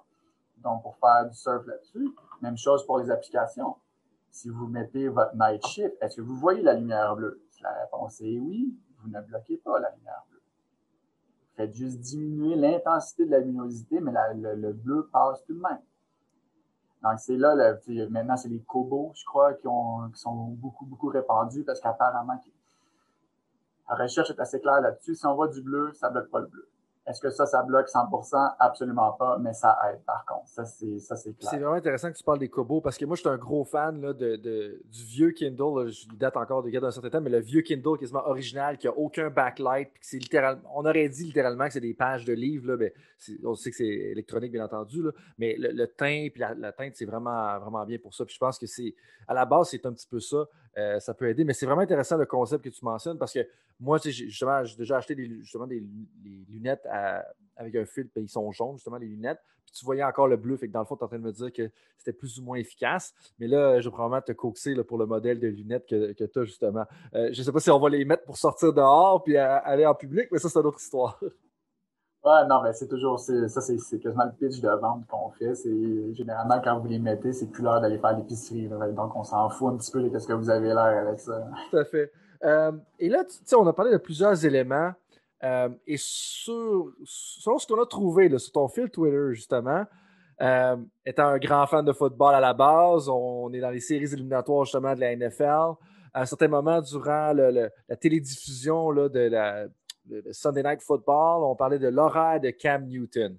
Puis là, ça, c'est une horaire d'athlète à laquelle je te dirais que j'ai peut-être déjà souscrit, que ça fait longtemps que je n'y ai pas souscrit, mais que je connais quand même certains athlètes, puis plusieurs entraîneurs qui vont y souscrire. Et là, l'horaire de Cam Newton était, et, tu semblais euh, critiquer ça légèrement, si j'ai bien compris, c'était à 4h20, il avait son alarme pour se réveiller le matin. À 4h30, il quittait la maison. À 8h, il allait prendre du café. Puis à 11h30, il se couchait le soir. Puis moi, ce qui était le plus intéressant là-dedans, puis je vais te donner un petit peu ma tangente ou ma montée de lait, si on veut, par rapport à ça, c'est que ils l'ont glorifié, là. Ils l'ont glorifié solide dans beurre épais. Puis, wow, quel dévouement à son travail, puis à son, à professionnalisme, puis comment est-ce qu'il veut être le meilleur et tout ça. Mais après ça, d'un autre côté, on a un Cam Newton qui a piqué du nez en fin de saison. Est-ce que les deux sont étrangers? Je suis pas sûr. Bref, j'aimerais ça t'entendre là-dessus parce que pour moi, c'est quand même. 4h20 à 11h30, c'est quand même intense. Non, non, c'est. Le problème qu'il y a eu avec ça, puis on va faire. Le dévouement de Cam Newton, il, est présent. Ça, on va y donner. ça prend, de la, ça prend une certaine rigidité, ça prend du dévouement, ça prend de la motivation pour faire ce qu'il a fait. C'est pas le travailleur le plus fort que tu veux tout le temps, c'est celui le plus intelligent aussi. Je suis pas en train de dire que c'est pas un être intelligent ou que les athlètes qui se lèvent trop tôt, qui font ça, sont, sont pas intelligents. C'est juste qu'ils travaillent maladroitement et non efficaces. En restreignant son sommeil de cette façon-là, déjà à 4h20 le matin, il n'y avait personne qui était pour être levé à 4h20 le matin. Là, on vient littéralement de faire une jambette à tout ce qui est rythme circadien. Donc, rythme circadien, c'est avec ça que c'est lié la température du corps, c'est avec ça qu'il est lié beaucoup de sécrétions des hormones de performance. Vous venez de tout lancer ça par la fenêtre. Le problème avec ces athlètes-là, c'est qu'il y en a qui vont être capables de performer avec un horaire comme ça pendant X nombre d'années, puis ils ont tellement de talent qu'ils vont quand même se rendre à la NFL, à la LNH, à la MLB, puis là, ah, voici comment on fait. Voici la recette magique. Tu te lèves tôt, puis la raison pourquoi se lever tôt, c'est important, parce que moi, pendant que je m'entraîne le matin, ben, toi, tu dors. Moi, je m'améliore, puis toi, tu t'améliores pas. Ça, c'est le plus gros mythe, puis en fait, c'est une petite anecdote, c'était ma plus grosse chicane avec un entraîneur, justement sur ce mythe. Un entraîneur que je nomme pas, je n'aimerais même pas l'université ou le sport, parce que je veux pas qu'il y ait aucun raccourci. Cet entraîneur faisait en sorte qu'il faisait lever son équipe, donc là, les gens partant de cette expérience sport individuel, faisait lever son équipe à 6h30 le matin pour qu'il s'habitue à se lever à 6h30 le matin parce que la finale à laquelle elle allait participer se jouait à 8h30 le matin. Donc là, encore une fois, on ne s'habitue pas à se lever à 6h30 le matin si nous ne sommes pas faits pour lever à 6h30 le matin. Cam Newton, je mettrais 99,9 de tout ce que j'ai que c'est pas fait pour se lever à 4h30 le matin. Cet athlète-là a piqué du nez, mais par contre, tout ce qui est les commentateurs sportifs, qui sont généralement des anciens athlètes, glorifient cette culture-là de performer sur le moins de sommeil possible, performer avec des blessures cachées, performer avec si, c'est le plus que tu es en mal en point puis que tu performes, le meilleur que tu es. Je regarde à l'autre bout du spectre, mais il y a Tom Brady qui dit glorifier le sommeil, puis en termes de longévité, c'est assez spectaculaire. On a aussi un très bon exemple avec LeBron James qui arrête pas de parler du sommeil. Puis je regarde le côté longévité, puis du côté blessure, ils sont pas présents. Je ne vais pas dire que c'est juste à cause du sommeil, mais ça joue un facteur. Cam Newton a très bien performé dans ses premières années. Regardez l'âge qu'il avait lorsqu'il performait. C'est vers ses 30 ans que ça a commencé à débouler, mais débouler rapidement. Il a brûlé la chandelle par les deux bouts. Il n'a pas pris soin de son sommeil. Puis le sommeil, il est là le défi. C'est qu'en tant que spécialiste du sommeil, c'est que oui, les athlètes ont tellement de talent que s'ils manquent une nuit de sommeil puis ils se lèvent à 4h30 le matin, pendant un an, ça fonctionne, ça se peut très bien. Je peux te promettre qu'à long terme, ça ne fonctionnera pas. Ça dépend de tes objectifs. Si ton objectif, c'est juste d'atteindre la ligne nationale ou la, le football, puis là, tu as réussi ton objectif, puis tu t'en fous après. OK, c'est beau, on ne fera pas l'intervention. Mais si ton but, c'est de faire une longue carrière, je te promets que le sommeil va jouer un rôle. La glorification est dangereuse parce qu'il y a beaucoup d'athlètes, de jeunes athlètes qui vont regarder à Cam Newton, mais c'est un joueur spectaculaire. Ah, ben c'est ce que ça me prend. Puis là, on va voir les parents aussi. Puis on le voit là, dans le hockey euh, mineur. La pratique de hockey euh, double A, triple A qui est à 8 heures. Puis déjà, le jeune, il est sur la glace depuis 6h30 le matin parce qu'il faut s'entraîner deux fois plus, parce que les autres dorment on a cette culture-là, puis souvent c'est inculqué par le parent, mais ça part de où? La glorification du manque de sommeil et de la performance par les athlètes professionnels. Puis ce que tu dis sur travailler intelligemment, ça me fait penser à la fin de ma carrière de coach, où est-ce que dans les dernières années, j'avais commencé à dire c'est important que les gens apprennent à travailler fort. Les gens, je parle autant les nouveaux entraîneurs que les athlètes. Tu sais, hard work a sa place, puis je pense que c'est la première chose à apprendre parce que, puis je pense que tu l'as vécu avec, soit avec tes expériences personnelles, avec tes expériences professionnelles, tes collègues et tout ça. Parce que les gens, ils pensent qu'ils savent c'est quoi travailler fort, mais ils ne savent pas vraiment tant qu'ils ne l'ont pas fait à un niveau élevé. Mais une fois que tu as compris c'est quoi travailler fort, puis mettre des heures, puis t'assurer de faire un bon entraînement, faire un bon volume d'entraînement, puis ces choses-là, mais là, c'est comment est-ce que tu peux travailler intelligemment qui va faire la différence? Parce que tous les gens au niveau auquel tu es travaillent fort, justement. Puis moi, j'avais commencé à dire, puis c'est pas un dicton qui est révolutionnaire, mais smart work is the new hard work. Puis c'est un peu dans le sens que la première affaire à apprendre, c'est hard work, mais une fois que tu as commencé, la, façon où est-ce que tu vas différencier, ça va justement être travaillé intelligemment. Puis LeBron James, puis Tom Brady, comme tu mentionnes, ben, ils sont durables, ils valorisent le sommeil, ils prennent soin de leur corps. Mais je pense que c'est des exemples justement qu'on devrait plus parler. Puis c'est drôle parce que ça me fait penser à une autre chose qui est le biais du survivant. en anglais, on va dire le survivor bias. Mais en bout il y a une personne sur 3 millions, là, je donne un chiffre X, qui a fait cet horaire-là de se lever à 4h20 le matin, à 11h30, puis là, elle va en parler sur tous les toits comme de quoi qu'elle elle, a utilisé ça, mais on ne parle pas des 2 999 000 autres, justement, qui ont planté du nez à cause de cette même stratégie-là. Puis ce qui est le plus ironique dans tout ça, l'exemple que toi tu me donnes, à la limite, au moins c'est un sport qui compétitionne le matin. Cam Newton, son kick-off le plus, le, le, début de match le plus tôt, c'est une heure de l'après-midi parce que lui est domicilié sur la côte est, justement. Et donc, pour moi, ça, c'est complètement un, non-sens, alors que tu devrais probablement faire tout ce que tu peux pour avoir un horaire de nuit parce que ton kick-off le plus tard, ta, ta, bracket de début de match est de 1 heure euh, sur la côte est jusqu'à peut-être 8 h 8 h 20 sur la côte est. Et donc, tu devrais trouver le moyen d'être à ton maximum, ton, éveil optimal là, dans, ces, euh, dans ce point-là. Euh, donc, bref, ça me fait penser à plusieurs choses. Mais là, je veux toucher à quelque chose que tu as touché plus récemment. Et là, je qu'on touche un peu plus à l'aspect voyage. La première chose tout à l'heure, tu as, droppé un commentaire intéressant. Tu, me faisais la différence entre l'ouest versus l'est, puis l'est versus l'ouest. Puis après ça, moi, j'ai justement un de mes entraîneurs qui m'a dit là, quand tu parler de ton spécialiste du sommeil, je veux savoir quelque chose. On va y aller avec l'ouest versus l'est en premier. Euh, tu semblais avoir un, petit caillou, une petite trouvaille à dire par rapport à ça. Puis là, je vais te ramener sur le voyage après ça. En fait, c'est été démontré depuis des années, des années, des années que ça a un impact. On n'y porte pas attention. Là, on a commencé à y porter attention, c'est euh, Dr. Atul Malhotra. Ce qu'il a fait, il a simplement pris les 40 dernières années de la NFL, puis il a regardé, puis la NFL est parfaite parce qu'il joue une fois. C'est des time zones, c'est des différences de time zone, puis on pourrait s'obstiner sur le fait est-ce que c'est du décalage horaire ou non, mais là, on rentre plus dans des petites particularités. Bref. Les, athlètes, de équipes de la côte ouest, lorsqu'ils voyagent vers l'est, augmentent leur chance de gagner versus les athlètes de la côte ouest est qui voyagent vers l'ouest? Est-ce que c'est parce que les athlètes de la côte ouest sont des équipes plus fortes que les l'est? Si vous avez 40 ans de données, les chances sont que la moyenne va se rapprocher à la normalité. Donc là, on est capable d'isoler le facteur voyage. Donc, pour mettre un contexte super simple, j'habite à Los Angeles et je, là, on va prendre, je parlais de la NFL, on va prendre le Canada, le hockey. J'habite à Los Angeles, je joue à Montréal à 7 heures le soir.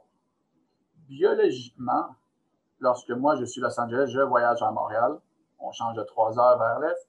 Lorsque j'embarque sur la patinoire, il est 4 heures dans mon système. Lorsque la partie se finit, environ 6h30, 7h. Donc, moi, mon impact n'est pas sur le rythme circadien pour la première nuit, mais plutôt sur la fatigue, qui est un autre concept. On change les rôles. Le Canadien voyage à Los Angeles et joue à 7 h à Los Angeles. Une fois qu'il embarque sur la patinoire à 7 h, il est déjà 10 h dans leur, euh, système biologique. Dès lors, en troisième période, ils ont déjà rendu à 11h30, minuit. Performant à ces heures-là, les erreurs mentales sont plus suspectes d'arriver. Un petit, euh, un petit burst d'émotion, un petit deux minutes par-ci, par-là pour un slashing euh, une, réplique émotive, plus de chances d'arriver. Donc, on le voit aussi qu'il y a plus de pénalités en troisième période pour les gens qui voyagent de l'Est vers l'Ouest. Donc, c'est là le problème du voyagement, c'est de pouvoir le calculer. Est-ce qu'on peut le préparer? Absolument, on peut le préparer. Et c'est de savoir avoir un horaire de voyage, comment stratégiquement diminuer l'impact des euh, différences de time zone, donc time zone 1, 2, 3 vers l'est ou vers l'ouest, de pouvoir placer en, avant la saison une stratégie de voyage. Euh, les, Golden State Warriors ont été la première équipe, parce que justement, ils travaillent avec un spécialiste de sommeil, un vrai spécialiste de sommeil, devrais-je dire, qui est Dr. Ma. Et elle, au lieu de faire des vols Red Eye, pour ceux qui ne sont pas familiers avec le concept, c'est de voler la nuit, tout de suite après la game, et de pouvoir se coucher. Donc là, la game finit à 10 heures, puis dans l'avion, on s'en va à la prochaine destination. Est-ce qu'elle a dit? Elle dit, ça fait aucun sens, vous ne dormez pas dans l'avion, puis en plus, vous avez des, hypoxies moyens, des, du manque d'oxygène au cerveau. Après ça, est-ce que ça a un impact clinique? Ça, c'est une autre discussion. Versus, vous pourriez rester juste à l'hôtel, qui est littéralement à côté de l'aréna, dormir une bonne nuit, pour faire un vol du matin, puis quand même faire votre warm-up un petit peu plus tôt. C'est que les joueurs sont tellement réticents à ça parce que ça brise leur routine du morning practice. C'est la seule raison pour laquelle ils ne le font pas. Mais ils ont convaincu cette équipe-là de le faire. Puis malgré tout, ils ont super bien performé. Puis les joueurs s'en sont remis magiquement de dormir à l'hôtel au lieu de dormir dans un avion. Donc le voyagement, ça se prépare. Puis comme j'ai dit tantôt, c'est une question d'horaire. C'est pas différent. C'est quand est-ce qu'on vole, quand est-ce qu'on reste à l'hôtel. Mettez pas ça compliqué, c'est un horaire calculer le voyagement vers l'est, c'est ce qu'on parle de 1, 2, 3. Puis calculer le voyagement vers l'ouest, c'est ce qu'on calcule 1, 2, 3. C'est avec l'heure biologique de votre corps sur votre time zone. Vous devez vous habituer au nouveau time zone avec quoi? La nourriture et l'exposition à la lumière. Tout est calculable. C'est juste une façon de comprendre. Puis à travers ça, c'est de voir, on a l'exemple parfait avec la Ligue nationale, le Taxi Squad. Si vous connaissez les types de dormeurs que nous avons, vous êtes capable après ça, bon, ben, toi, tu ne joues pas ce soir parce que probablement que tes chances de moins bien performer sont plus élevées que toi qui es présentement sur le taxi, soit qui est reposé, puis qu'on pourrait faire en sorte de te faire bien performer sur la côte ouest à cause de ton rythme circadien.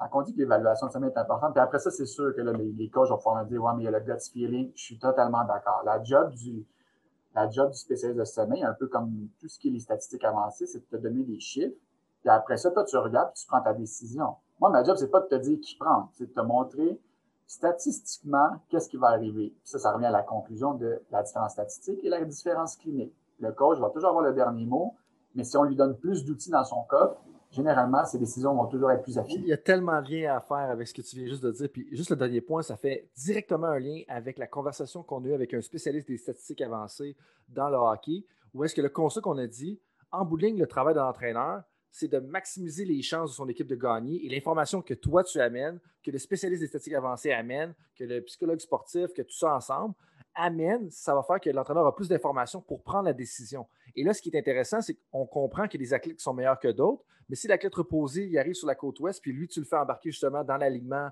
pour jouer le match, quand il est sur la côte ouest, ben, ça va peut-être maximiser justement tes chances de jouer. Et d'autres, les autres liens que tu as mentionnés tout à l'heure, ben, d'un, j'aimerais ça t'entendre sur c'est quoi un vrai spécialiste du sommeil pour toi? Et euh, ça, c'est la, question à, un million parce que présentement, on est en train de se battre et se battre pour avoir euh, des accréditations. Ça existe présentement. On a des accréditations. Donc, un spécialiste du sommeil, pour moi, c'est quelqu'un qui est soit accrédité par le Behavioral Stimulation Academy euh, aux États-Unis, soit par la, Société de recherche de sommeil de l'Europe, soit l'Académie euh, américaine de sommeil médicinal euh, aux, États-Unis, quelqu'un qui a une thèse sur le sommeil. à partir de là, beaucoup de conflits parce qu'on est avec le sommeil, c'est on est au, au point de faut faire de l'éducation, donc le plus de monde qui en parle, le mieux c'est. Puis ça, c'est mon côté biais que j'ai avec le doctorat de tant qu'à faire d'éducation, aussi bien la faire comme du monde. Donc, si je vous donne la mauvaise information, même si j'en parle, c'est pas vraiment le parlez-en bien, parlez-en mal, puis la job est faite. Donc, il est là mon problème, puis on le voit là, avec les. J'ai des équipes que j'ai approchées pour euh, encore travailler avec eux parce que, un, je m'en cacherai pas, j'aimerais ça être avec une équipe professionnelle, euh, peu importe le sport, un mon sport à moi, c'est le hockey que j'aime le plus, mais je suis un fan de tout. Puis, tu sais, je vais me faire répondre, euh, ben, on, gère ça à l'intérieur. Puis, tu sais, je, connais la liste des, spécialistes. Je le sais pertinemment qu'il y a personne qui est spécialiste de sommeil là-dedans. Tu sais, il y a beaucoup d'aspects de culture. C'est ça un spécialiste de sommeil. C'est quelqu'un qui va être capable de faire et l'éducation et l'évaluation. Si la personne n'est pas capable de me faire la différence entre qu'est-ce que est de la fatigue et qu'est-ce qui est de la somnolence, on a un immense problème sur les bras c'est pas que la personne est mal, intentionnée, on va toujours revenir à ça. Le but, c'est pas de, lancer la terre à personne, c'est juste, c'est chacun a son secteur de spécialité. Puis, tu sais, là-dessus, j'ai écrit présentement un chapitre sur le sommeil et la nutrition pour euh, un, gros, un gros journal, puis pour un livre qui va être spécialisé là-dessus. Puis je le dis d'emblée, je suis un spécialiste de sommeil et non de nutrition. Mon but, c'est pas d'empiéter sur un autre secteur. Puis je crois qu'il y, a un manque d'honnêteté intellectuelle là-dessus parce que tout le monde dort, donc tout le monde a une petite spécialité, mais c'est anecdotique. C'est ça votre spécialité, elle est anecdotique, puis jamais je vais me, mettre sur le, piédestal de ben, en sommeil, on a un impact sur la nutrition, donc je suis un spécialiste de nutrition. Non, c'est faux. Je connais la nutrition anecdotiquement. Puis là, les, nutritionnistes, les préparateurs physiques, puis les gynécologues, là, en ce moment, là, ils t'applaudissent, puis ils sont comme je, te comprends à 110 000% Pour vrai, là, ça, ça on te suit là-dessus. mais, mais je pense que c'est important d'avoir la distinction. Puis ça, c'est des liens qu'on va mettre justement dans la description de, l'épisode, puis les gens vont pouvoir te contacter par la suite si ont des questions là-dessus. Mais, je pense que c'est important justement de l'entendre. Euh, puis je suis content que tu nous l'aies dit. Je pense que c'était quelque chose que tu avais le goût de partager. Je peux sentir l'émotion là-dedans. Mais tout à fait. Mais je te ramène un peu plus à quelque chose de peut-être un peu plus léger, mais qui est aussi pertinent que ce que tu viens de mentionner. Mais justement, dans une autre conversation, euh, on parlait du voyagement, dans une autre conversation qu'on a eue avec Jean-François Ménard, un psychologue sportif, justement, un préparateur mental, je devrais dire. Euh, mais on parlait de l'aspect de faire justement 50-60 conférences par année, de voyager constamment. Tu sais, des fois, comme certaines personnes qui, vont entendre ce qu'on discute aujourd'hui vont dire je fais un voyage aller-retour dans le sud, pas d'ici le 30 avril, mais jusqu'au 30 avril au Québec, on n'a pas le droit, mais je fais un voyage aller-retour dans le sud, puis mon Dieu, j'arrive de mon voyage en avion, puis je suis tout débiffé. Mais imaginez multiplier ça par 60, par 70, par même 80 dans certaines ligues. Euh, comme c'est quand même assez intense. justement, des entraîneurs avec lesquels je travaille, lui, il voulait que je te pose la question comment est-ce qu'on peut récupérer ou être nous-mêmes en tant que coach, mais aussi comment est-ce que nos athlètes peuvent récupérer le plus rapidement possible d'un décalage horaire. Est-ce qu'on touche encore au sommeil là-dedans? J'imagine que tu te sens confortable pour, parler de ça, mais en bout comment est-ce qu'on peut récupérer le plus rapidement de ça? En fait, là, vous touchez à deux aspects, justement l'aspect fatigue et l'aspect décalage horaire. L'aspect fatigue est un concept d'accumulation au courant de la saison. C'est-à-dire, si mon, ma première rime de hockey, c'est Montréal, Los Angeles, puis on voyage, j'ai pas vraiment d'aspect fatigue. Là, c'est strictement circadien. En fait, voici la fatigue, puis le rythme circadien est ici. Le rythme circadien fait partie de la fatigue, mais la fatigue est une accumulation au courant de l'année. Le décalage horaire est quelque chose de transitionnel, spécifique sur un jour donné. Donc, si au courant de la saison, on a un problème parce qu'on a 41 voyages, dans une saison de 82 games. Là, on regarde à la fatigue. Comment on fait pour récupérer de la fatigue? Comment on fait pour traiter la fatigue? La fatigue va se traiter avec justement des stratégies d'hygiène de sommeil, des stratégies de sieste, des stratégies de comment bien initier le sommeil, de développer une habileté à la sieste, des stratégies de café, des stratégies de, lumière. C'est comme ça qu'on va faire en sorte. Non plus, il ne faut pas mentir. Ça ne sera jamais parfait de passer 41 jours en, en avion. Mais en fait, on dit 41, c'est plutôt 82 parce qu'ils sont aller-retour, hein, évidemment. Fait là, à partir de là, c'est comment qu'on fait pour optimiser l'importance du sommeil pour diminuer l'accumulation de fatigue. Pour ce qui est du décalage horaire, ben ça, c'est en calculant, à part la fatigue, où est-ce qu'on est sur la map? Est-ce qu'on voyage est ou est-ce qu'on voyage ouest? Puis c'est avec un calcul du milieu de la nuit de l'individu, c'est-à-dire quelqu'un qui dort de 11 à 7, si son milieu de nuit est à 3 heures du matin, à proprement dit, on va avoir la chute de la température corporelle et c'est avec ça qu'on va calculer la prochaine sieste ou la prochaine heure de sommeil sur la destination d'arrivée. Est-ce qu'on te fait dormir immédiatement ou est-ce qu'on te fait attendre un peu? Qu'est-ce qu'on fait versus l'ouest ou versus l'est? Puis pour qu'est-ce qui est de la fatigue, il ne faut pas le perdre de vue. On est à combien d'heures de sommeil par semaine présentement? On est en manque le rythme circadien présentement va prendre le, bord. Puis on va se focuser sur la diminution de la fatigue. Parce que si on ne focus pas sur la fatigue en premier et qu'on en focus seulement sur la différence de time zone, on vient de perdre. Parce que là, on, ne focus pas sur la bonne variable, on est, on, est distrait par ce qui est populaire. On est distrait par le décalage horaire. Tout le monde parle de décalage horaire. Euh, petit scoop, euh, décalage horaire, euh, c'est pas considéré un décalage horaire si c'est pas plus de trois time zones. Donc, à proprement dit, il n'y a pas vraiment de décalage horaire pour la Ligue nationale de hockey ou de football, mais on voit quand même un impact clinique. Donc, c'est important de le calculer, mais de jamais oublier que la fatigue ne se traite pas de la même façon. Le décalage horaire va se traiter avec de la mélatonine, la fatigue va se traiter avec du sommeil. Que si je comprends bien, son voyage de New York à Los Angeles, il faut quand même le considérer, mais si on est de New York à Kansas City, on pourrait juste continuer un peu comme on fait les choses, puis un peu avoir la même horaire, puis ce ne serait pas la fin du monde, si je comprends bien. C'est pas la fin du monde. C'est sûr que tu le calcules toujours. Il y a toujours, euh, même une heure. Moi, je fais partie de, on, on va le voir bientôt, au mois de mars, le, fameux Spring Forward. On va perdre une heure de sommeil, seulement une. Le lendemain du Spring Forward, c'est la journée la plus catastrophique sur les routes. n'y a pas vraiment de questions à se poser pourquoi. Il manque une heure de sommeil. Donc là, mon point est toujours, même si on ne considère pas une heure comme un décalage horaire, toujours est-il qu'on le voit dans la population générale. Dès lors, pourquoi on ne le verrait pas sur un terrain de football, de hockey, de basket, lorsque une fraction de seconde veut faire une différence dans une victoire ou un panier ou un touchdown? Moi, je fais partie de tout ce qui est time zone difference doit être calculé. Tu veux augmenter ton pourcentage de chances de gagner, tu veux augmenter ta probabilité d'ajouter des points en banque. Donc, si tu voyages de Los Angeles en Arizona, lorsqu'ils ne sont pas dans le même time zone, de Los Angeles à Dallas, de Los Angeles en Floride, ça doit être pris en considération. Et le temps de vol pour la fatigue et les time zone difference pour le décalage horaire. Tout ça doit être calculé, mais ça prend du temps. le problème, c'est qu'on ne prend pas le mm. temps. Pourquoi? Parce qu'il n'y a pas de spécialiste de sommeil à bord de l'avion. Puis, tu sais, faire du surf là-dessus, c'est beaucoup de la culture. Le sommeil, ben, ils sont tous capables de dormir.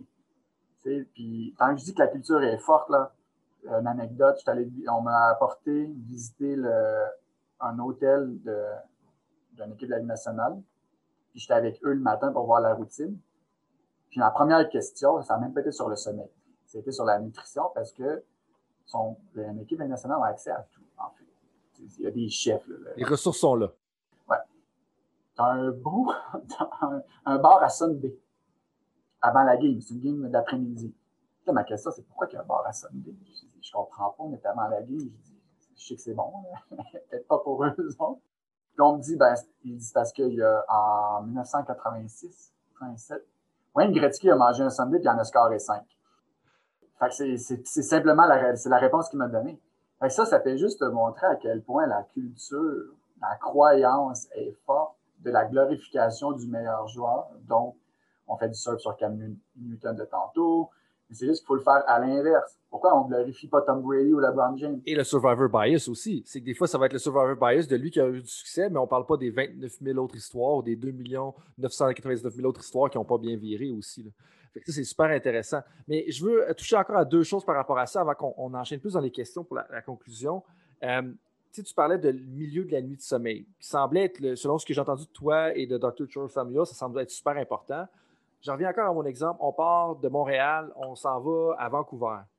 Est-ce que ça veut dire qu'on devrait prendre en considération, OK, si euh, on est à Montréal, le milieu de ta nuit de sommeil, c'est trois heures. Donc, quand tu arrives au BC, c'est le milieu de ta nuit de sommeil. Là-bas, ça devrait être minuit, si je comprends bien comment les choses se passent. Et donc, à partir de là, on devrait construire l'horaire en comprenant qu'on devrait avoir 4 heures de plus, peut-être même 5 heures de plus, puis 4 heures, 3-4 heures de moins euh, pour créer notre, zone de sommeil. Mais là, on a le problème que l'athlète un milieu de nuit qui est rendu à minuit à Vancouver, sauf que son kick-off ou son face-off ou son tip-off, ben là, va justement être à 7 heures ou même 8 heures à Vancouver. Et là, on arrive proche, on est direct dans son début de sa fenêtre de sommeil sur la, dans la zone Est. En fait, là, je de l'écrire, qu'il faut toujours que ça soit écrit. Si on est à Montréal, on a un dormeur de 11 à 7.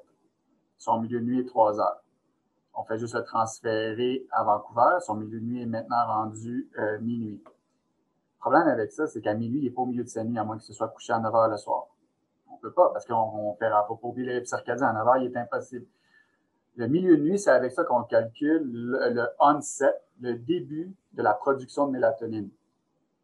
Donc, en ayant notre milieu de nuit, on est capable de pas mal prévoir à partir de quand, naturellement, le cerveau de cet individu-là va commencer à produire de la mélatonine en masse pour commencer à stabiliser le sommeil avec l'addition de la lénosine.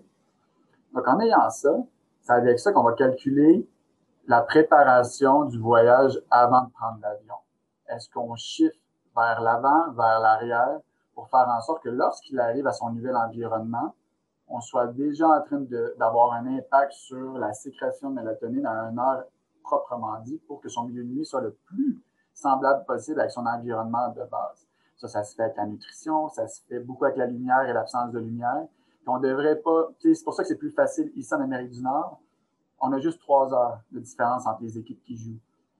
Quand on fait affaire avec des équipes de, rugby d'Australie qui voyagent jusqu'en Argentine, c'est un petit peu plus compliqué. La, simple, la raison pourquoi je dis ça, c'est qu'on ne devrait jamais essayer de modifier le rythme circadien pour plus de trois jours avant de partir parce que les indices environnementaux sont trop puissants. On ne va pas y arriver. Fait trois jours, c'est pas mal le maximum. Coïncidence? Trois heures de différence entre les équipes de l'Est et de l'Ouest en Amérique du Nord. Donc, on est capable de le faire. C'est juste de vouloir mettre les efforts, puis de faire confiance aux spécialistes de sommeil pour pouvoir faire les stratégies pour les voyagements. On le sait que des fois, ça ne se fait pas parce que les deux, deux, jours, deux joutes en deux soirs, trois joutes en trois soirs, même cinq en sept soirs. Il y a une limite à tout ça. Il y a la théorie puis il y a la réalité. Le but de la théorie, c'est de la faire fitter le plus possible en réalité, mais ça ne sera jamais parfait. Puis comme tout athlète le sait, puis tous les coachs le savent, jour 1, tu as le plan A, puis au jour 82, tu es déjà rendu probablement au plan T c'est l'adaptabilité qu'on parlait tantôt. C'est avec ça qu'il faut, travailler, mais il faut comprendre les principes de base. Fait que oui, c'est important de faire en sorte de diminuer l'impact du milieu de la nuit pour avoir un impact sur la sécrétion de mélatonine pour l'endormissement. Uh-huh. C'est vraiment intéressant parce que ce que tu dis sur la théorie, pour moi, la théorie, c'est un ancrage pour s'assurer qu'on a des bases solides puis après ça, ben, on va décider, c'est la fondation de ta maison, si tu veux. Puis après ça, tu décideras, OK, la fondation, est-tu vraiment solide? Après ça, selon la fondation, comment on l'a disposé, qui se passe là, ben là, peut-être que notre salon va être plus grand, peut-être que notre euh, cuisine va être plus petite, ou, on joue avec la maison à partir de ça. Mais pour moi, la théorie, c'est vraiment un ancrage solide, qui est prouvé, qui est validé. Et ensuite de ça, ben, on s'alterne, puis on comprend que le côté des back-to-back, euh, ça pose certains problèmes. Puis d'ailleurs, euh, vous avez contribué à un article qui parle de ça. Ça fait déjà un certain temps qu'on se parle. Mon Dieu, le temps passe vite. Euh, je veux enchaîner vraiment avec mes questions de conclusion puis être aussi respectueux de ton temps. Euh, donc, ma première question euh, un peu rapide et claire que j'ai pour toi. Quand tu penses à quelqu'un qui a réussi dans le monde du sport, tu sembles être quand même un fan de plusieurs sports, tu aimes un peu tous les sports, particulièrement le hockey. à qui tu penses en premier et pourquoi? Euh, ben, mon idole de jeunesse, c'était, même si je suis pas un gardien de but, c'était Patrick Roy. En fait, puis en étant plus vieux, tu quand on était jeune, c'est parce que c'était Patrick Roy, puis c'était le joueur du Canadien. Puis finalement, quand on vit, ça reste toujours lui, mais la perception, c'est que ce joueur-là a performé à tous les niveaux. Il fait, il fait partie des gagnants-gagnants, mais c'est surtout qu'il a révolutionné son sport. Quand on regarde ça à posteriori, c'est ça qui est impressionnant aussi de l'avènement de Patrick Roy, c'est qu'il fait partie des athlètes qui ont osé apporté un changement assez fondamental à la position de gardien de but. Puis aujourd'hui, on voit encore son influence. Donc, un athlète qui est capable d'influencer, qui transcende les années de cette façon-là, c'est assez exceptionnel. Puis c'est moi, c'est ça la différence avec euh, son, son éternel comparatif, Martin Brodeur.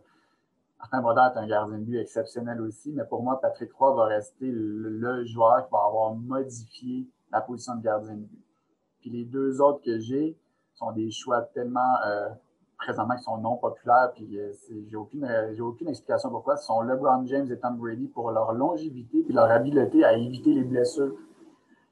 Les deux gars ont toujours été dit, vous performez dans des sections qui sont faciles, vous êtes dans un système qui est facile, c'est pour ça que vous gagnez. Ils sont allés complètement à l'opposé dans des sections qui sont plus dures, qui sont plus dans leur système, puis ils gagnent pareil. Pour moi, ces gars-là représentent la réussite et l'adaptabilité à laquelle un entraîneur et un athlète devraient être capables de faire. Puis, deux choses super importantes par rapport à ça. D'un, c'est la valeur de la durabilité. Puis je trouve que je ne sais pas si tu as le même feeling que moi, mais en vieillissant, j'ai de, plus en plus de respect pour les athlètes qui ont des longues carrières. Tom Brady et LeBron James, c'est une chose d'avoir du succès pendant trois ans. puis on en a vu des, des one-hit wonders, si on veut. Là. Mais être le meilleur de ton sport pendant 17 saisons, là, c'est incroyable quand tu y penses. Puis, tu sais, t'es pas juste dans le top 1%, tu es le meilleur du top 1%. Puis en plus de ça, tu restes là, ça c'est fascinant. Euh, puis pour LeBron James, qu'on pourrait dire aussi jusqu'à un certain point, c'est que là, il a déménagé dans l'Ouest, puis le monde sont tellement tannés dans l'Ouest parce qu'ils n'auront pas de chance de gagner. Ils sont tous en train de flyer dans l'Est en ce moment, ils s'en vont avec les Nets, ils s'en vont ailleurs. Puis là, après ça, ils vont dire dans trois ans, oui, mais la conférence est facile. Mais oui, mais je suis arrivé là, j'ai gagné parce que tout le monde ne veut plus, parce qu'ils ne veulent pas passer à travers lui. Mais ça, en tout cas, euh, euh, c'est une autre histoire. Ouais, non, c'est impressionnant ce qu'il fait. Tu sais, c'est un sport. Autant Tom Brady, on dit bah, il est corps arrière, fait qu'il est quand même protégé, il ne se fait pas frapper trop souvent. Puis LeBron James, tu sais, le basket, c'est un sport de contact pliométrique. Qu'est-ce qui diminue le plus vite avec l'âge? C'est la force pliométrique, mais le gars ne se blesse pas pareil. Il est impressionnant à tous les niveaux. Puis oui, le fait de la longévité, c'est, je trouve, le plus, euh, pas le plus valorisant. c'est le plus valorisant, je trouve, pour un athlète de rester au top à cet âge-là. je ne vais pas l'appeler vieux parce qu'il a 36 ans, il n'est pas vieux. Pour le monde des athlètes, il est vieux, là, mais non, il après, ça m'impressionne. Moi, la longévité de ces deux athlètes-là sont, va être assez dur à accoter. Tout à fait. Euh, quel livre que tu as lu justement récemment puis que tu recommanderais le plus? Euh, quand je lis, je lis beaucoup d'articles scientifiques. Donc, quand je lis des livres, je lis des livres parce que ça me tente et je veux décrocher. Donc, un livre que j'ai lu dernièrement, que j'ai apporté, je suis un fan de baseball aussi. On n'a pas parlé beaucoup de baseball, mais on a parlé beaucoup des expos dernièrement. C'est Up, Up and Away. En fait, c'est l'histoire euh, euh, de toutes les vedettes des expos qui est racontée par euh, Jonah Carey, de la création des expos jusqu'à leur triste départ. Puis ils mettent en perspective un peu ce qui est arrivé pour les gens un petit peu plus jeunes comme moi, qui n'avaient pas l'âge nécessaire pour comprendre ce qui est arrivé avec les contrats télévisuels, l'avènement de Toronto, et c'est ça. J'ai adoré revivre les exploits des anciens amours, des, premières vraies légendes des expos, à quel point le baseball était cher au cœur des Montréalais et des Québécois, puis que c'est juste plate qu'on ait laissé le tapis glissant sous nos pieds, puis présentement on essaie de ramer pour les revoir. C'est un livre pour les amateurs de baseball puis les amoureux des expos. Il est en anglais, mais il, vaut vraiment la peine. Up, up and away. Tu n'as aucune idée à quel point ça tombe euh, en plein dans le mille parce qu'il y a quand même une bonne audience de baseball qui, écoute un peu les conversations du podcast. Donc, euh, je suis sûr que ça va aller d'en chercher quelques-uns. Je pense que même l'auteur devrait vraiment donner une cote si je me fie au nombre de gens du baseball qui écoutent euh, les conversations. Mais super intéressant. Super intéressant. ta citation préférée, ce serait laquelle? Ah, évidemment, je suis un petit peu biaisé, mais c'est le fameux You snooze, you win. OK. Euh, en fait, je trouve tellement ça magnifique parce que c'est un pied de nez à la culture de You snooze, you lose. C'est, non, c'est de, de l'autre côté. C'est You snooze, you win. Ça, ça fait référence à l'importance à laquelle le sommeil a. Un petit pied de nez à la culture renforcée de justement, tu n'as pas besoin de dormir pour être performant ou le moins tu dors, plus performant que tu es, le plus valorisé que tu es puis c'est aussi à la flexibilité mentale. Tu peux t'accorder de snoozer certains matins. Hmm. Samedi matin, as-tu vraiment besoin de te lever à 7 heures? La réponse, c'est non. La réponse est absolument non. La fin de semaine, tu ne devrais pas avoir de cadran, à part si tu as des enfants qui ont des tournois de hockey et tout. C'est pour faire pour toujours mettre les balises. Mais si tu n'as pas de responsabilité ou de, de, responsabilité, oui, le matin à 7 heures, dors donc. Tu n'aurais même pas en fait besoin de peser sur snooze, tu ne devrais même pas avoir d'alarme. You snooze, you win. Puis l'autre que j'aime beaucoup, c'est euh, Bill Belichick. Do your job. Puis ta job, c'est d'être en santé. Fait que dormir, c'est un des piliers de la santé mentale, physique et cardio-métabolique. Tout le monde se fie sur la nutrition et l'activité physique, qui sont d'excellents piliers aussi. Mais je peux te promettre que s'il manque un des trois piliers, ta fondation va vaciller. Puis euh, on, l'oublie souvent, celui-là. Euh, you snooze, you win. Là, tu viens de créer certains problèmes dans ma maison, de un. Puis de, puis de deux, euh, je te dirais qu'avec des enfants, deux enfants en bas de deux ans, c'est un certain défi, je te dirais. ça, peut poser certains problèmes. Euh, là-dessus, sur ces, comme c'est vraiment inspirant, en plus, que tu nous dire, le, You Snooze, You Win, plus les trois piliers, là, euh, pour moi, c'est vraiment venu m'interpeller, même si j'ai fait une petite blague avec ça. ça fait un peu hommage à ta carrière en ce moment. Qu'est-ce qui te rend le plus fier de ta carrière et de tes contributions jusqu'à maintenant? En fait, c'est la, façon que j'ai évolué en, en commençant à l'université, euh, refusé dans tous mes programmes, à la, maîtrise, refusé dans tous mes programmes, au doctorat, refusé dans tous mes programmes. C'est d'avoir persévéré. Puis on voit, c'est, quand je regarde maintenant, c'est l'ascendance, de toujours avoir été de me relever, puis jamais prendre un refus comme une fatalité. Au début, tu le prends dur. Puis plus tu vieillis, en fait, le l'expression que, que, je trouve qui prend le plus de sens en vieillissant, c'est si tu savais à 20 ans ce que tu vas savoir à 40 ans, j'ai pas 40 ans d'ailleurs, mais bon, je fais juste le dire, ça va, ça ferait en sorte que tu ferais des choix tellement différents, ou en fait, c'est pas nécessairement que tu ferais des choix différents, c'est que tu changerais ta perception des choses. Puis là, à travers ça, je me suis, là, je suis rendu un côté complètement à l'ouest du pays.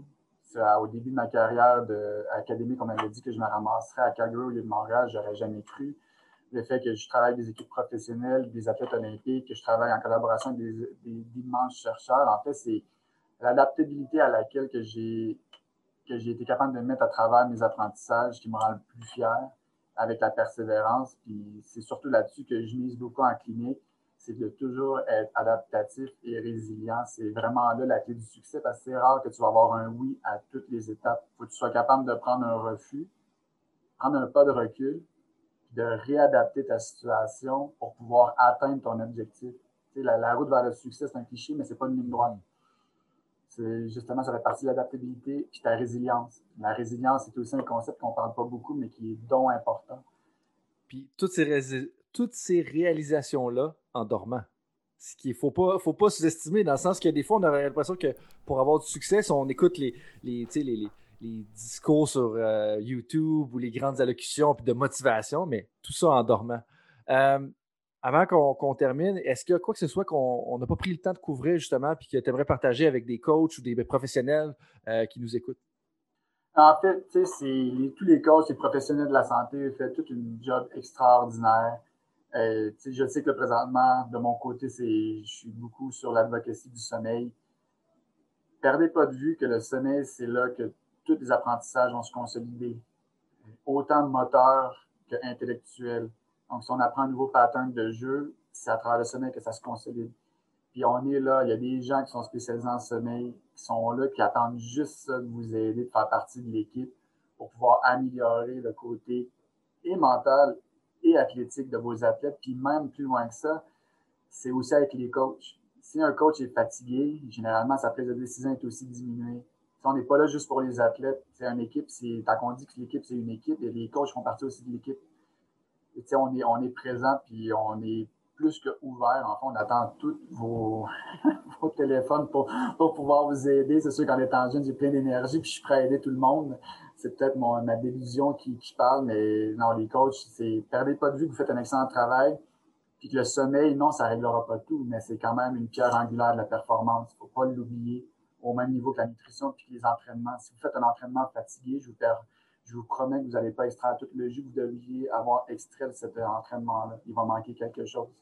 Sous ces belles paroles, comment est-ce que les auditeurs peuvent te rejoindre? On me rejoint à la clinique euh, Center for Sleep and euh, Human Performance. Je suis à Calgary. En fait, le, plus simple, c'est de me contacter via courriel au euh, à commercial centerforsleep.com c'est la façon la plus simple. Je suis quand même très réactif sur mes courriels, donc euh, vous pouvez me répondre, vous pouvez m'envoyer des questions ou ça me fait plaisir de vous répondre ou, et de vous aider à améliorer tout ce qui est pour le sommet des performances. Parfait, on va mettre ça dans la description de l'épisode. Honnêtement, j'attends. Euh, pour moi, ça a passé très vite. Tu m'as fait euh, débattre avec certains, certains dogmes ou certains mœurs que j'avais en tête durant toute la conversation. Ça a passé super rapidement.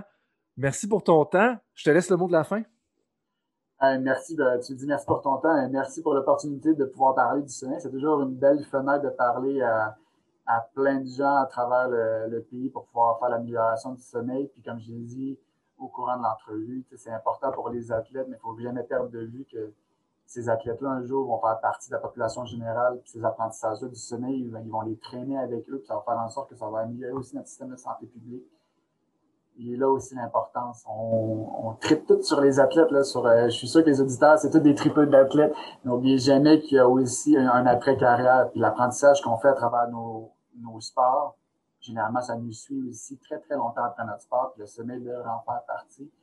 Donc, voici le mot de la fin. C'est encore un, un pitch. Merci, Jonathan. À la prochaine. Hey, bonne journée. Bye.